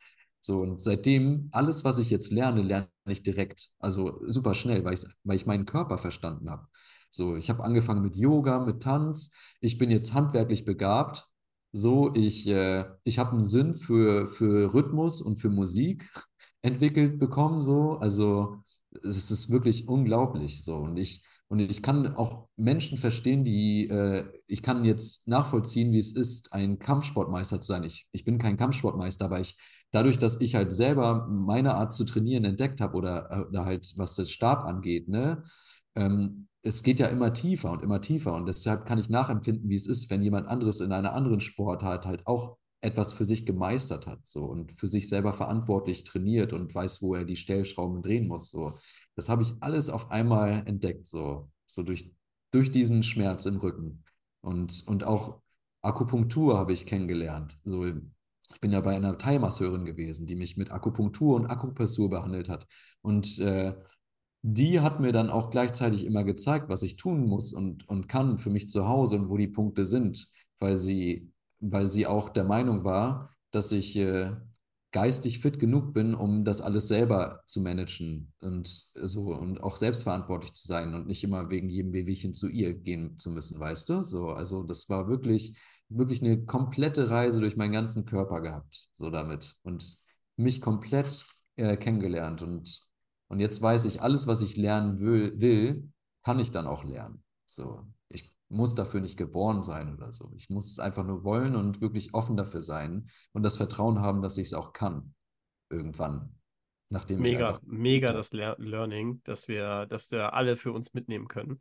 Weil, ja, es ist einfach so wichtig. Wir haben ja natürlich diese diese Welt und auch diese Erziehung von Eltern, Lehrern, Verwandten, alle Leute, die irgendwie unser Umfeld halt sind.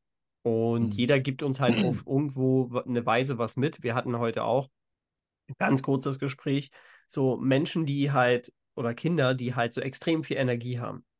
Und die werden dann halt von Eltern zum Beispiel, die nicht damit umgehen können, dass du ein Mensch bist, eine Seele bist mit viel Energie, ja, wirst du dann halt leise gemacht. So, und da einfach mal wieder so ein bisschen reinzugehen und halt sich selber kennenzulernen. Und ich will nicht wissen, wie viele Erwachsene es gibt, die wirklich leise geworden sind über die Jahre. Und irgendwo in ihnen drinne schlummert aber genau diese Energie, dieser, dieser Wunsch nach draußen, nach Entfaltung und auch äh, ja, nach Wachstum. Und das sich bewusst zu machen und zu merken, so, hey, eigentlich führe ich sozusagen, verhalte ich mich so, weil ich eben anderen, was wir ja vorhin schon hatten, nicht zu nahe treten will, anderen nicht auf den Wecker gehen will. Und mhm. du verweigerst aber dann dir selber irgendwo diesen Schritt in, in eine größere Ebene für dich. Ja. Ja. ja Und du, du bist dann, also du bist dann wieder komplett zurück äh, nach Mallorca oder wohin bist du dann? Ich bin äh, tatsächlich komplett zurück nach Deutschland gegangen. Ach so, das war so. da. Mhm. Genau, also zu dem Zeitpunkt, als ich mir den Rücken verletzt hatte und ich nichts mehr machen konnte, ne, hat sich ja diese Angst entwickelt, so jetzt, gerade jetzt, wo ich das wirklich alles verstanden habe und wirklich für mich entdeckt habe, was ich im Leben wirklich möchte, jetzt, wo ich endlich das gefunden habe, meine Leidenschaft, so, ist auf einmal mein Körper kaputt, so, ne? Da bin ich natürlich in Ängste und, und so depressiven Mustern verfallen. Und äh, zeitgleich ist auch in dem in dem besetzten Haus, wo ich gelebt habe, sehr viel Mist passiert und auch in der Umgebung. Es, also die Saison, die Saison der Kanaren hat sich sowieso dem Ende geneigt und äh, viele talentierte Menschen und auch coole Menschen sind halt wieder zurückgegangen aufs Festland oder irgendwo anders hin. Und zurück sind halt nur die da geblieben, die halt entweder wirklich sesshaft werden wollten oder Leute, die halt im Leben allgemein nicht vorangekommen sind, jetzt sage ich mal, der, in der Szene von den Straßenkünstlern. Und und ja, da sind echt ein paar krasse Sachen passiert, äh, die auch teilweise ein bisschen traumatisierend waren für mich. Also ich habe das mittlerweile schon alles für mich gelöst und damit abgeschlossen. Ähm, aber ja, das hat mich dann dazu bewegt, dann nicht zurück nach Mallorca zu gehen, sondern wirklich wieder zurück zur Familie. So, mich einfach auch davon zu erholen. Weil ich habe wirklich Also so, ich habe richtig geile Abenteuer während der Straßenzeit erlebt, ne, ob auf dem Festland oder auf den Kanaren. Ähm, wirklich filmreife Sachen, so im positiven, aber so wie auch im negativen Sinne. Also ja.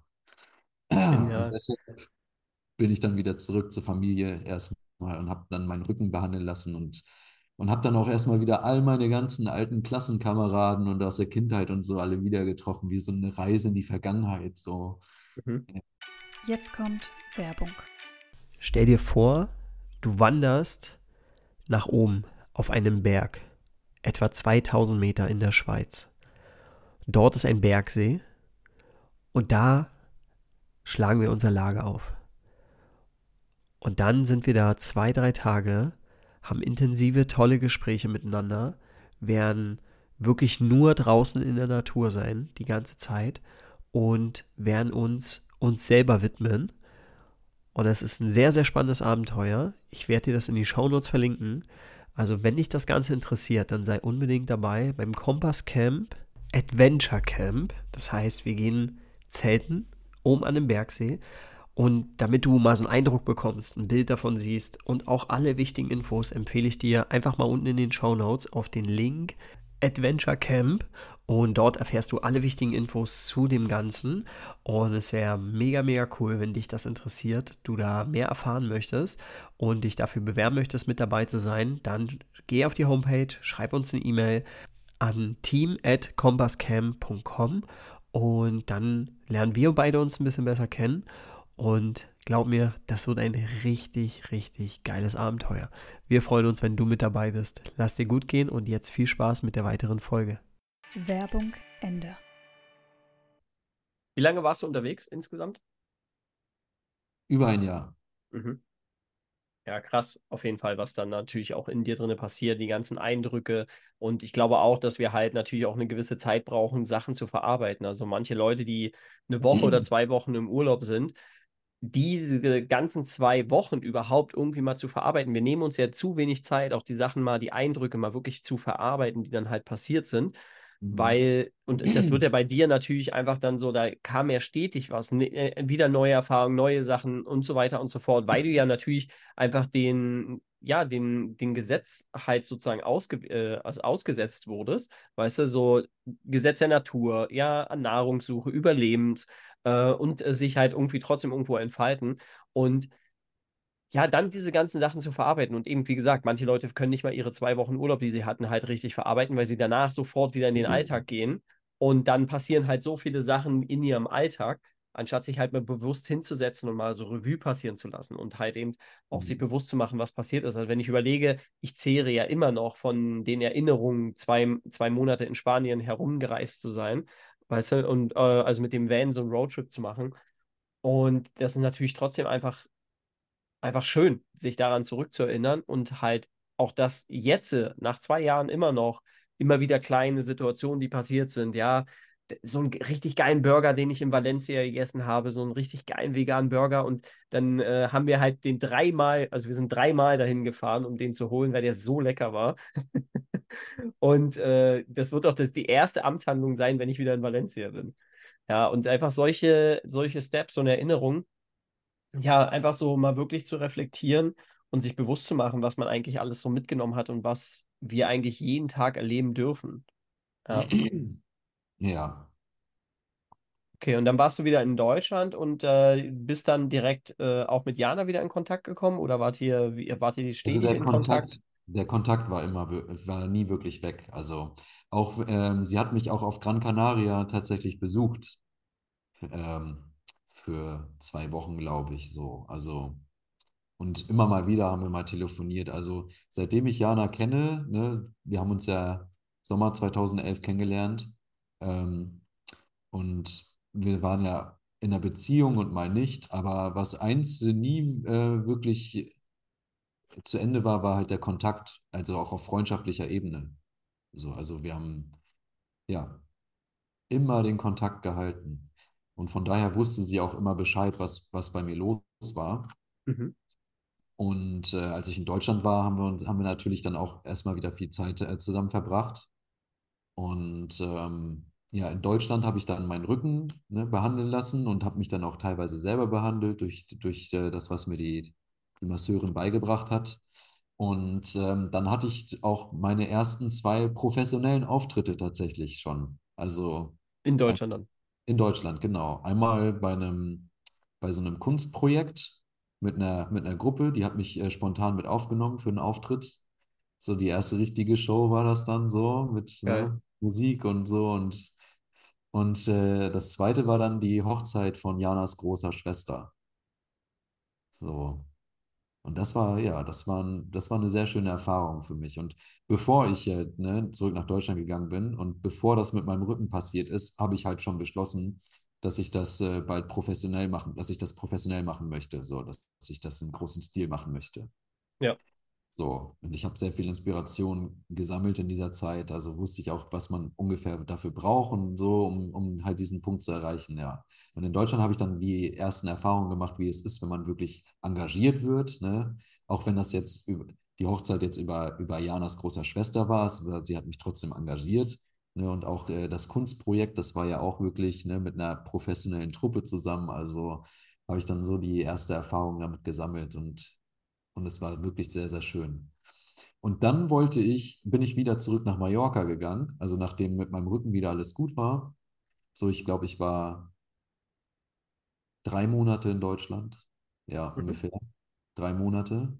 Dann bin ich wieder zurück nach Mallorca und wollte dann da durchstarten als Feuertänzer und habe dann erstmal einen normalen Job wieder angenommen, um, äh, um halt Geld zu sparen für Equipment und so weiter, für Investments. Und dann hat Jana mich da auch wieder besucht, so und ähm, ja, da hat sich dann herausgestellt, dass ich Vater werde. Und dann sind wir halt noch drei Monate auf Mallorca geblieben.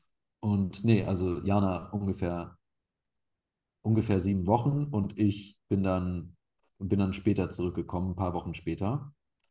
Und äh, ja, dann bin ich auch erstmal in Deutschland geblieben mit Jana. Ne? Haben wir die, die Schwangerschaft gehabt, ne? Die, das war auch eine sehr schöne Zeit. Und die Geburt, da haben wir ja bei uns im Wohnzimmer mit Geburtspool eine Hausgeburt gemacht und auch das Wochenbett und so, ne? Und nach drei Monaten, währenddessen habe ich auch immer wieder praktiziert und trainiert, ne? Habe das mit der Feuerkunst nie aus dem Auge behalten, aber ich habe mich bewusst dazu entschieden, nicht zu arbeiten, sondern dann halt äh, vom Jobcenter zu leben, damit ich wirklich komplett da sein kann. So, es war für alles gesorgt und dadurch, dass ich halt vorher auf der Straße gelebt habe, war ich sowieso sehr minimalistisch und hatte nicht so viele Ansprüche und das war mehr als genug das Geld, was wir hatten für uns. Wir konnten sogar sparen, denn nach drei Monaten, drei Monate nach der Geburt sind wir dann äh, für fast zwei Monate wieder auf Reisen gewesen. Mit Bus und Bahn und Flugzeug sind wir dann von Norddeutschland bis runter nach Barcelona mit Bus und Bahn und dann auf Mallorca und dann wieder, und dann sind wir auf das Reggae-Festival gegangen, wo wir halt, äh, damals schon waren in der Nähe von Valencia, ne, wo das, wo das Abenteuer quasi anfing. Auch mit dem Kleinen. Und dann ja, und dann mit dem Flugzeug wieder zurück. Also wir waren, glaube ich, ja, sieben Wochen ungefähr unterwegs. Dann noch mit dem Kleinen.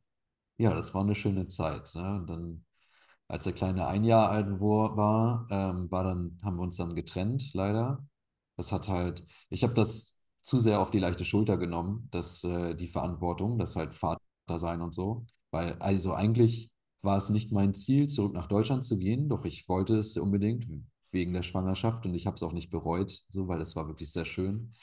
Ähm, ähm, ja, aber im Unterbewussten hat sich so viel abgespielt und wo, wo ich überhaupt keine Ahnung hatte. Und es kamen so Verhaltensmuster hoch, ähm, die ich gar nicht von mir kannte, weil die wahrscheinlich aus meiner Kindheit noch eingespeichert waren. Aber zu dem Zeitpunkt habe ich mich ja noch überhaupt nicht damit beschäftigt, was sind Traumata, was sind Muster und so weiter und so. Ne? Es kam einfach, es war einfach blöd und es hat halt nicht mit uns gehalten so. Und ähm, während der Trennung bin ich dann halt in Depression verfallen natürlich, weil mich das sehr gekränkt hat. Ähm, und äh, unter anderem, äh, weil dann, weil sie dann ihr Glück bei jemand anderes dann auch versucht hat, so ist ja, ist ja klar, ne? Das Leben geht weiter, wenn man sich trennt. Und das war für mein Ego sehr verletzend, weil dieser Mann ein, äh, ein Millionär war, so. Also das Thema, und ich war von, ich war vorher auf der Straße so, ne? Und, und jetzt ist sie mit einem Millionär zusammen. Das ist so dieses typische, also ich weiß nicht, ob es so typisch ist, aber ich denke schon, dass es das männliche Ego sehr ankratzt. Ja. Also mir hat es, ja. äh, Kann man ja, auch gut nachvollziehen, weil man hat ja eben dieses, als Mann hat man ja auch irgendwo diesen Wunsch, ähm, zu beschützen, zu behüten und äh, was zu ermöglichen, dass die Frau ja, halt ein gutes Leben hat. Und äh, du hast dann natürlich eben wahrscheinlich eben dieses Gefühl gehabt, so er kann das geben, ich kann das nicht geben. So ja, auch dieses Thema Sicherheit natürlich. Ja, genau. So, und ich hatte halt meine, ich bin ja ausgezogen dann, ähm, und ich hatte halt meine, meine Bruchbude, sag ich mal, weil ich habe ja vom Jobcenter gelebt und, ähm, und die Wohnung als einzelner Mensch vom Jobcenter kriegt, hat man halt nicht viele Möglichkeiten. Also musste ich halt, habe ich halt in der nicht, nicht so schönen Gegend gewohnt und so. Also dieser Kontrast war sehr, sehr stark und ich habe mich zu dem Zeitpunkt echt wieder absolute Loser gefühlt, so. So auch, ja, so richtig, ich hatte richtige Minderwertigkeitskomplexe. Und das Einzige, was mir dann in der Zeit wirklich, wirklich geholfen hat, war die Feuerkunst. Also ich habe dann zwei andere Künstler kennengelernt. Wir haben dann eine Truppe zusammen gebildet und das lief wirklich erfolgreich. Wir haben Hochzeiten, für Hochzeiten Shows gemacht. Also da, da kam das Ganze so richtig ins Rollen, das Thema Feuerkunst. Und das war dann sozusagen mein, ähm, ja, mein einziger Rettungsanker, das Einzige, was mich noch so wirklich am Leben erhalten hat. Und ähm, das lief so erfolgreich. Wir wurden sogar von der Stadt gefördert. Wir sind deutschlandweit unterwegs gewesen auch, ne, und waren auch auf Conventions und Messen und so weiter. Und ähm, dann im Jahr 2020, ähm, Anfang 2020, haben wir auf unseren Kalender geschaut für den Sommer und haben festgestellt, jo, wir sind ja so gut wie ausgebucht. Dann lass uns doch Krass. noch mal und dann lass uns doch noch mal richtig schön investieren so für geiles Equipment. Also haben wir fünfstellig investiert, fünfstellig investiert, so und auch alle Tickets für die ganzen Conventions und schon so alles gekauft und so, ne? Das wäre das Jahr des Lebens gewesen, so, also äh, businessmäßig, sage ich jetzt mal, so von meiner Ja. Passion her.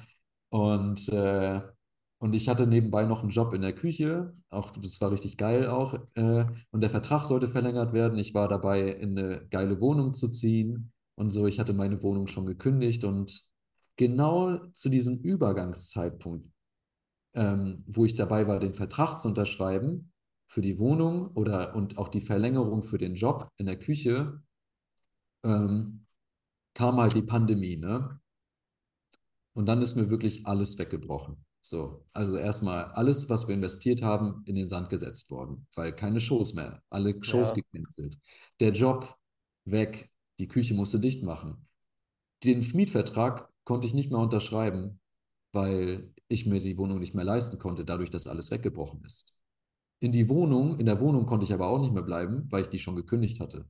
Also musste ich, und das genau zu diesem, alles ist auf einen Punkt gefallen. Also das war wirklich eines der beschissensten Momente in meinem ganzen Leben. Krass. Also musste ich ähm, zu einem Kollegen ziehen, einer meiner besten Freunde, der ähm, immer noch in der gleichen Wohnung gelebt hat, wie, also ich bin mit ihm damals, als ich von meiner Mutter ausgezogen bin, bin ich mit ihm in diese Wohnung gezogen. Wir haben, das war meine allererste WG in meinem ganzen Leben. Und er hat da immer noch drin gewohnt, zehn Jahre später. Und er hat das, mein altes Zimmer hat er wieder frei gemacht. Also saß ich wieder da in meinem alten Zimmer und ich hatte gar nichts. Gar nichts hatte ich. Außer das Geld vom Jobcenter. Aber ich hatte keinen Job mehr. Ich konnte nicht mehr trainieren. Ne? Also man konnte ja nicht mehr rausgehen und alles, ne? Wegen der ganzen äh, Corona-Geschichte. Ja. So. Kind, ne, ist, äh, bin nicht mehr mit der Kindsmutter zusammen, so. Das war, waren wir ja schon länger nicht, ne? Dann ein Jahr oder so waren wir ja nicht mehr zusammen, aber, aber dadurch, dass ich dann nichts mehr machen konnte, kam natürlich alles hoch. So. Alles, was ich so mit, mit der Feuerkunst und so deckeln konnte, ne, von den Gefühlen her, war ja nicht mehr. Es war gar nichts mehr da. Also war ich komplett mit dem ganzen Schmerz konfrontiert und ja, habe mich, hab mich erstmal übelst gehen lassen. Ich habe Ja. angefangen, nur noch Junkfood zu essen. So, ich habe äh, Video, ich habe wieder angefangen, Videospiele zu spielen, aber exzessiv.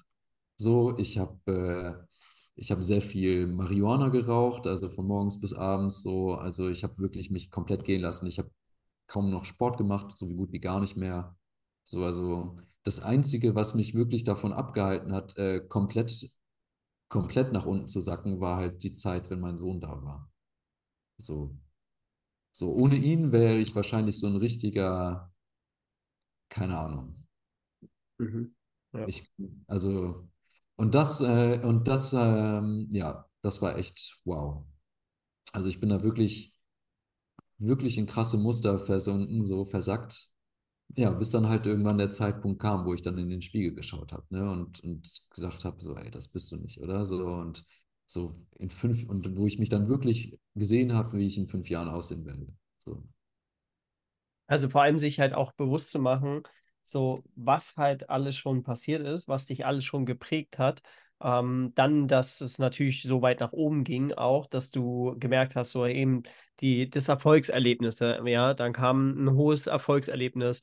Ähm, du hast dich da einfach richtig gut gefühlt und dann wird dir halt irgendwie gefühlt irgendwie alles weggenommen, so Mhm. wofür du halt stehst, was deine Werte sind, was dir wichtig ist.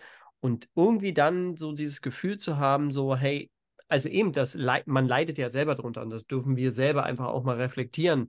Wann wirft uns das Leben einfach mal in so ein Loch und wie lange entscheiden wir uns, in diesem Loch zu bleiben? Mhm. Und sich dann halt bewusst zu machen und halt sich wirklich bildlich das vorzustellen. Du fällst in so ein Loch, irgendwo mitten im Nichts und du weißt nicht, wo du bist, du weißt nicht, wo du stehst und du nutzt gerade nur das, was du gerade in diesem Loch hast. Jetzt wie bei dir jetzt, wo du gesagt hast, ja, äh, exzessiv ähm, Konsolen, also äh, Spiele zu spielen, ja, Drogen zu konsumieren und äh, ja, sich halt einfach ähm, so bewusst zu machen, also jetzt im Nachhinein bewusst zu machen, was da eigentlich so passiert ist und dass man halt dann auch, also wie schnell wir im Leben von etwas leben, abhängig vielleicht auch sind, vielleicht auch leben, ja. Und wenn das nicht mehr da ist, was uns ja eigentlich dann auch ausmacht, was uns wichtig ist, und es wird ja dann halt irgendwie weggenommen, so, was dann halt natürlich ganz normal ist, dass diese Energy, die du jeden Tag hast, die Freude, wofür, auf was du dich jeden Tag freust, dieses Gefühl aufzustehen für etwas, wofür du brennst, und dann hast du das nicht mehr. Und dann Mhm. ist es einfach weg. Und sich das bewusst zu machen im Nachhinein, dass das immer wieder passieren kann. Aber dass du jetzt weißt, wie wichtig es ist, wieder in Bewegung zu kommen, wieder den Schritt zu machen, damit man aus diesem Loch herauskommt. Ja, und vor allen Dingen, dass man halt auch wirklich auf sein Herz hört, weil in der ganzen Zeit, in der ich in Deutschland war und auch gerade in der Zeit nach der Trennung, habe ich immer wieder diesen Impuls bekommen, wieder zurück nach Spanien zu gehen. Immer wieder. Doch ich wollte natürlich nicht gehen, ne, weil ich ja ein Kind habe. Und ich wollte mein Kind nicht einfach in Deutschland lassen, so. Weil ich bin ohne Vater aufgewachsen. So mein Vater, der, der ist gegangen, als ich noch nicht mal zwei war. Und den habe ich bis heute auch nie wieder gesehen.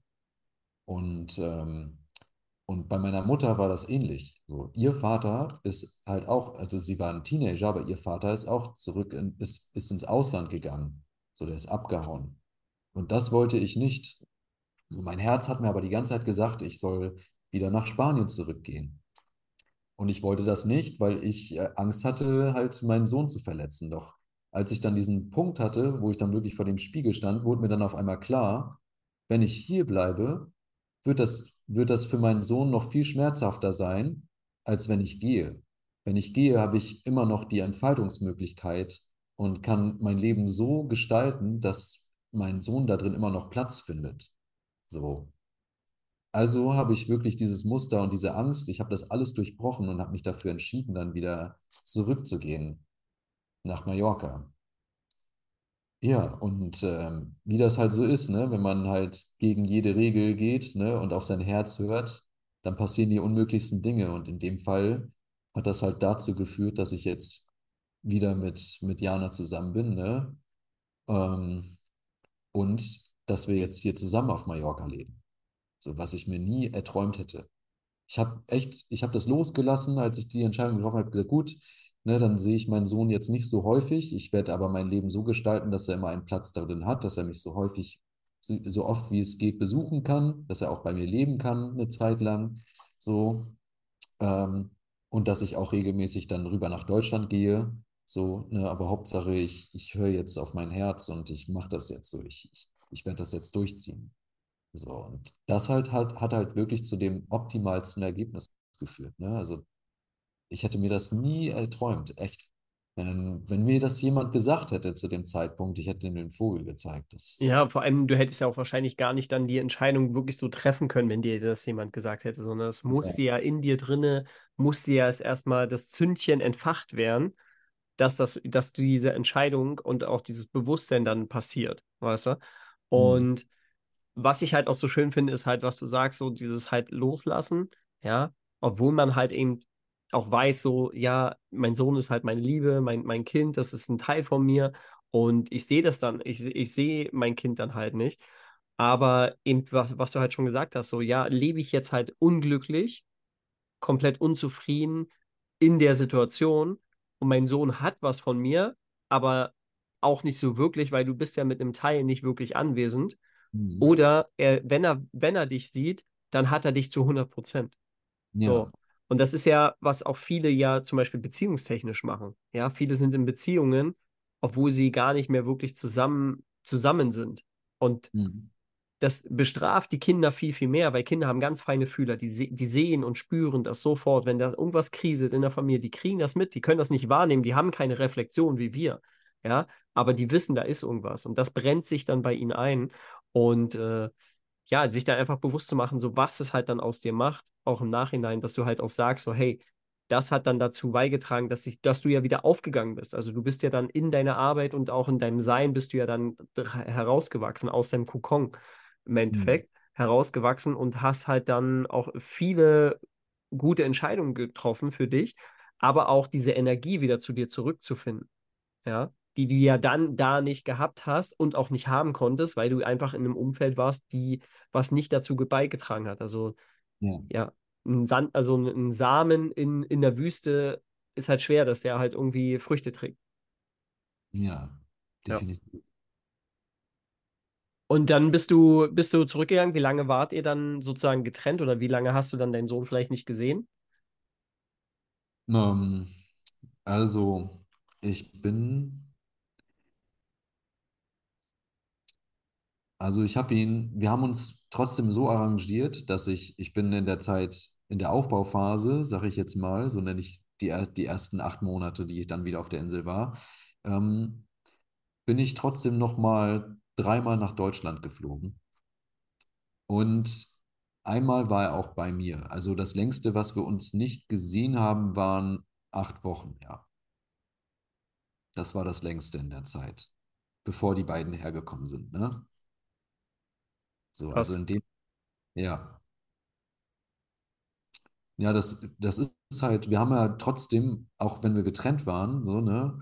Und ähm, sie auch mit jemand anderem zusammen war, ähm, haben wir uns trotzdem erstens die Erziehung geteilt, ne, auch in der Zeit, in der ich in Deutschland war. Und wir haben den Kontakt immer beibehalten. Bei uns war es wichtig, dass wir uns einig waren, wenn es um unseren Sohn ging.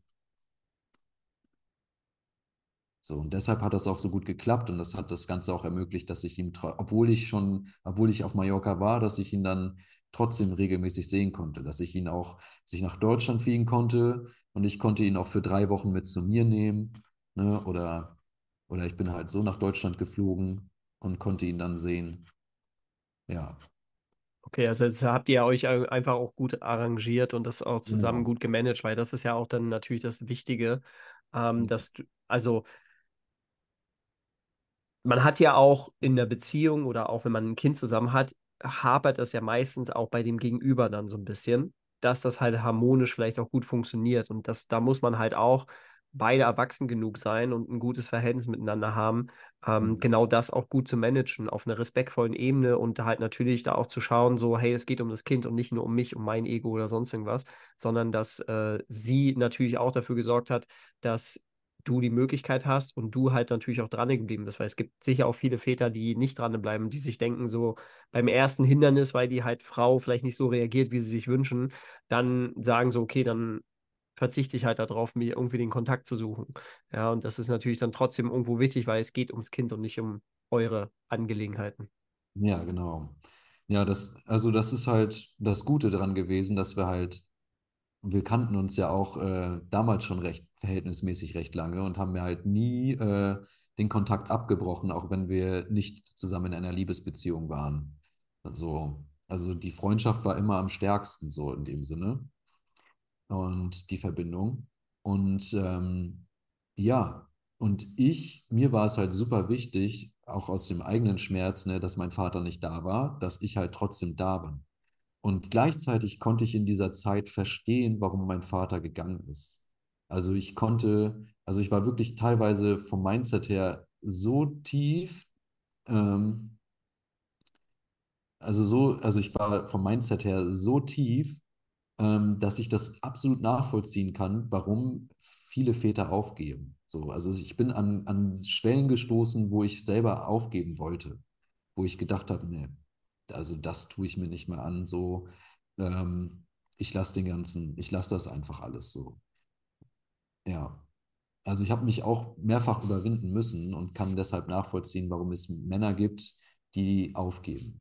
So, ich habe es nicht getan und, und äh, bin auch sehr, sehr froh, dass ich diese Zeit äh, überstanden habe, weil es mental wirklich sehr, sehr schwer war. Ja. Also es Finde hat sich richtig gut. Ja. Hast du, also ihr seid, sie ist ja dann wieder zurückgekommen, also äh, ihr sie ist ja dann mit nach Mallorca gezogen? Also ich war ja schon, ich war ja dann schon acht Monate vorher da und wir haben ja die ganze Zeit den Kontakt gehalten und alles.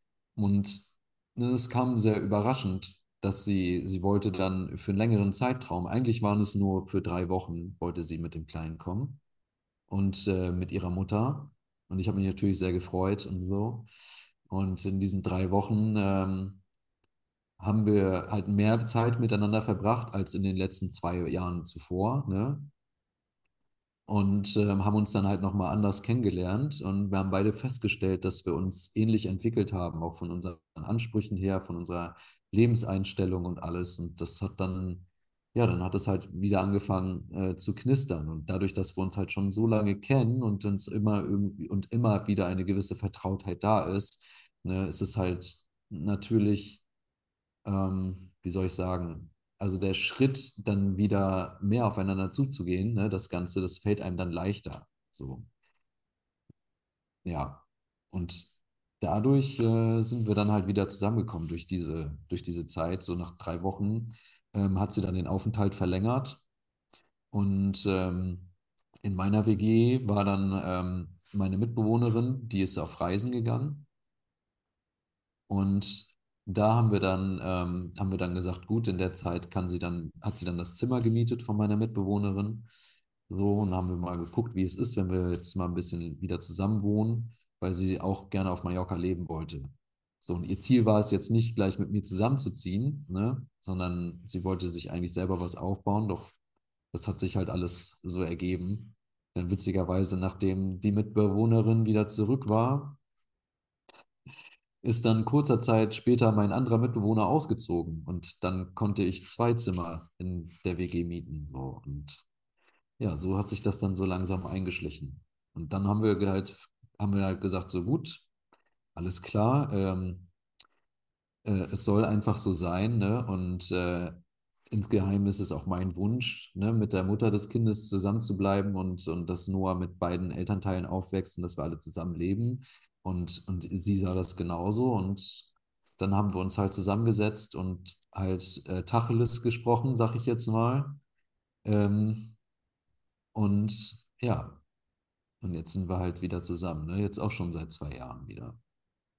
Finde ich richtig schön. Also auch, wie sich das, also wie ihr euch dann zusammen auch eingependelt habt, kommuniziert habt, was ihr halt euch wünscht und in welche Richtung das halt auch gehen sollte. Und das zeigt ja einfach auch wieder, dass man halt, wenn man, auch wenn man sich trennt, dass es trotzdem irgendwo vielleicht Wege wieder gibt, Überschneidungen, die dafür sorgen, dass man vielleicht wieder zusammenkommt. Aber eben das Wichtigste, was du ja schon gesagt hast, ist, dass da einfach eine respektvolle Ebene wie eine Freundschaft einfach bleibt und auf mhm. der man einfach bauen kann, auf der beide respektvoll bauen können. Dieses Grundfundament habt ihr dann beide schon geschaffen und errichtet. Ja. Und dann hast du dann in der Zeit hast du dann schon angefangen, halt wirklich dann weiterhin Feuershows zu machen, anzubieten? Oder wie, wie lief das dann? Zu dem Zeitpunkt war ich immer noch in der Phase, wo ich mir das Equipment gespart habe, also zusammengespart habe. Denn für eine komplette Show hatte ich leider nicht genügend Materialien. So, das ist alles in Deutschland geblieben. Ähm, und deshalb habe ich erstmal nebenbei normal gearbeitet. Und dann kam halt der Punkt, wo ich gesagt habe, also da habe ich dann angefangen, alles auf eine Karte zu setzen. Ich hatte, ähm, und das hat auch super gepasst, denn ich hatte mir äh, Kryptowährungen hatte ich mir zusammengespart. Also ich hatte, ich habe viel mit Kryptowährungen gemacht während meiner Zeit in Deutschland, so auch noch nebenbei. Und ähm, ich habe die einfach verkauft, um das Equipment zu kaufen. Ich habe gesagt, so gut, das reicht jetzt und so. Und äh, zu dem Zeitpunkt ist der Markt eh eingebrochen. Und dann habe ich gedacht, so, wenn der Markt jetzt eh einbricht und jetzt die nächsten anderthalb Jahre erstmal Flaute ist mit Kryptowährungen, ähm, verkaufe ich jetzt einfach alles und kaufe mir davon das nötige Equipment. Und Finde ich gut, sehr gute Einstellung. Ja, ja habe alles verkauft, ne? Und Gott sei Dank echt noch rechtzeitig, bevor es wirklich in den Keller gegangen ist, so. Ähm, also habe ich habe ich sehr äh, gute Gewinne erziel, äh, erzielt damit, weil ich habe ja immer so ein bisschen investiert und so am Anfang viel und dann immer ein bisschen und habe das halt eigentlich gehalten, nur die ganze Zeit so. Und bin dann halt mit wesentlich mehr rausgegangen als rein, obwohl der Markt halt schon am Einbrechen war. So. Naja, da habe ich mir halt das äh, Equipment zugelegt und habe dann angefangen zu netzwerken, weil man muss sich ja auch erstmal einen Namen machen und an die richtigen Leute geraten, ne? wenn man hier auf Events was äh, veranstalten möchte, so an Shows. Ja. Weil auch hier gibt es äh, Reviere und sowas, ne? Und, und Künstler, die schon ihre festen Verträge haben und alles Mögliche. Also durfte ich erstmal ein bisschen Klinken putzen. Ja, Klinken putzen und mir einen Namen machen mit meinen ersten Shows, so die, für die ich engagiert wurde. Und das war natürlich auch ein krasser Prozess. So, ja, Menschen müssen dich ja auch erstmal kennenlernen. Das ist ja nun mal so. Es gibt ja nicht so, dass die Leute sagen so, ah, wir suchen jetzt noch jemanden, der das und das macht und äh, gucken dann, sondern im Endeffekt, die müssen dich erstmal kennen. Das ist einfach nur mal so.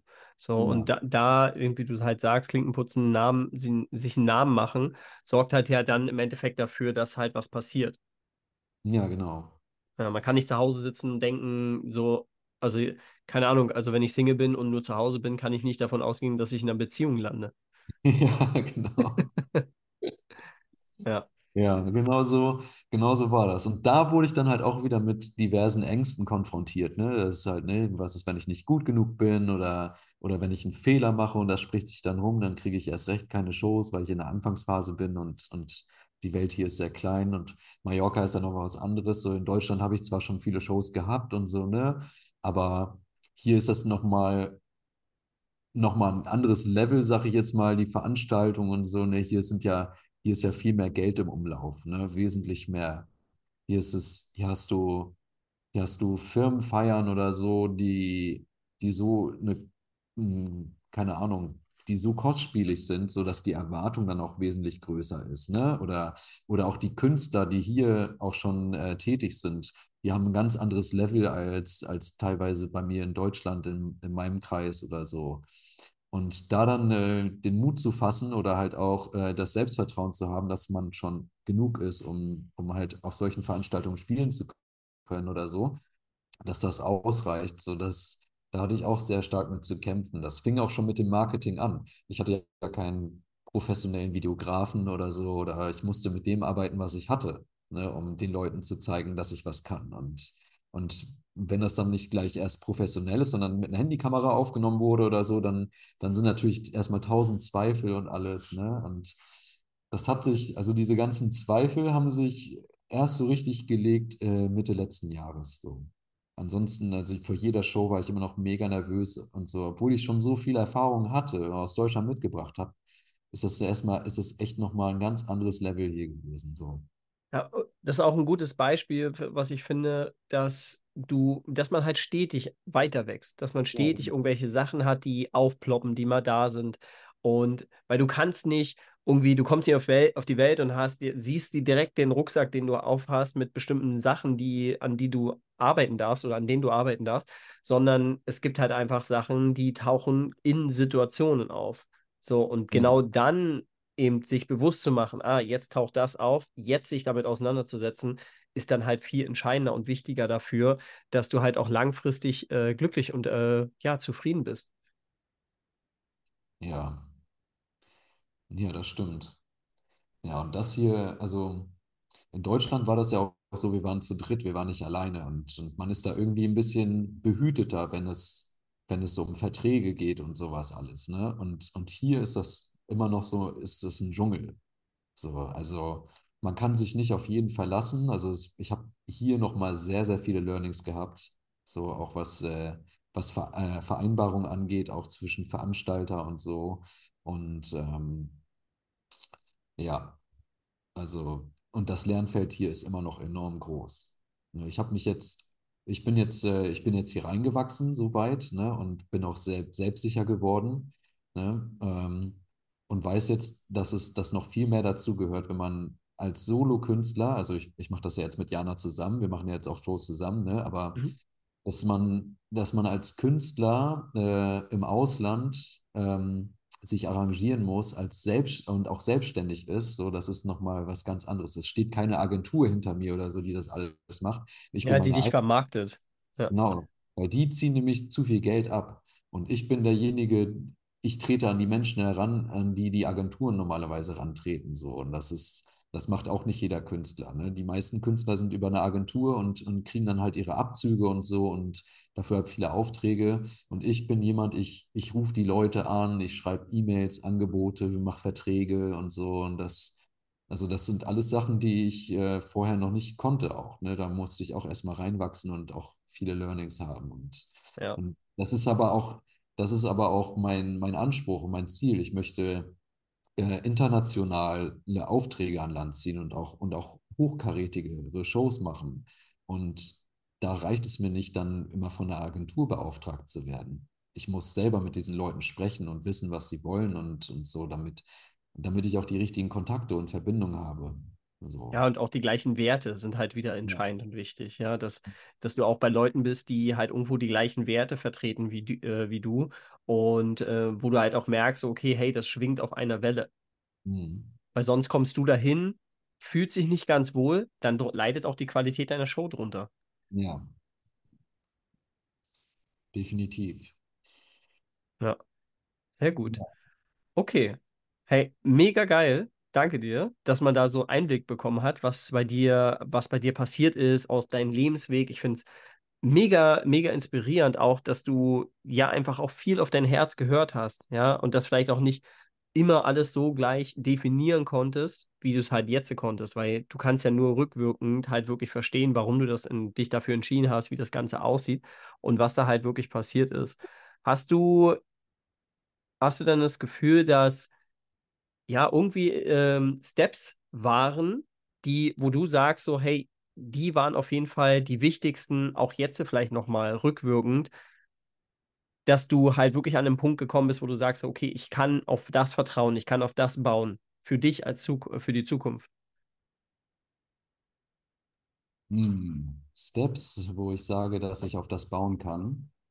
Naja, der erste Step ist auf jeden Fall Learning by Doing und ähm, auch nicht äh, hart mit sich selber zu sein, wenn man etwas nicht gleich richtig gemacht hat. So, ja, denn aus Fehlern lernt man äh, und, und Fehler sind eigentlich der beste, ja, ist eigentlich das beste Mittel, Fehler zu machen, um, um zu wachsen. So, Absolut. Schön.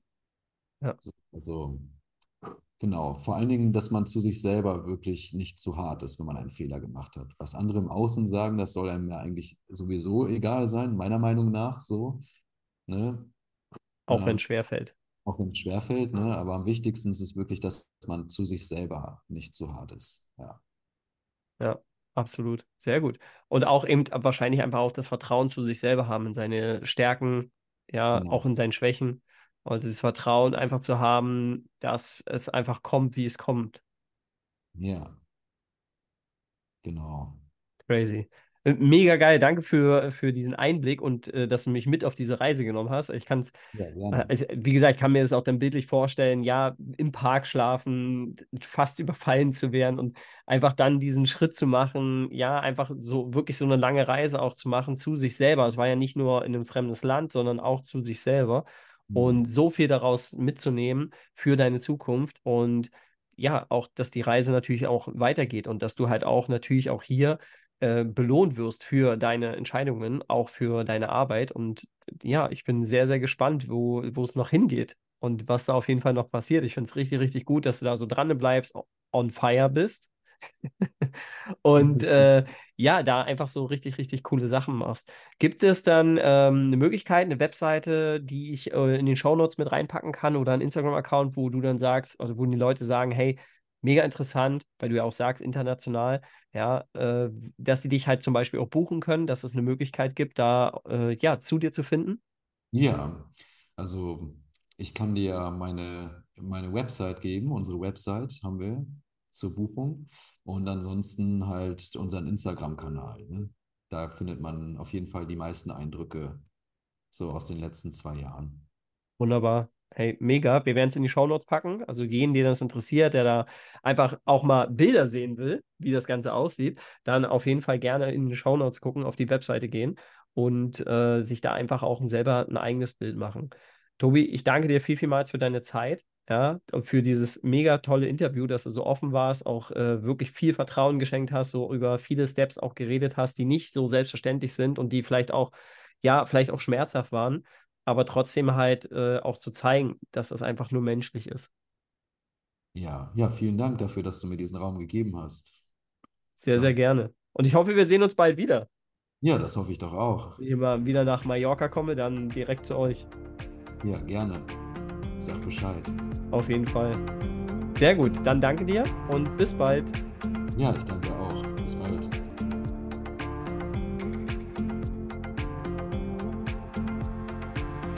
Vielen Dank, dass du uns heute deine Zeit geschenkt und aufmerksam zugehört hast. Wenn dir diese Folge gefallen hat, mach gern einen Screenshot, teile sie mit deinen Freunden, Bekannten, Arbeitskollegen und Menschen, die dir wichtig sind. Und wir freuen uns sehr, wenn du uns auf Instagram verlinkst. Mehr davon gibt es auf Instagram Kompass Camp, Kompass mit K und Camp mit C, alles zusammengeschrieben oder auf unserer Homepage www.kompasscamp.com.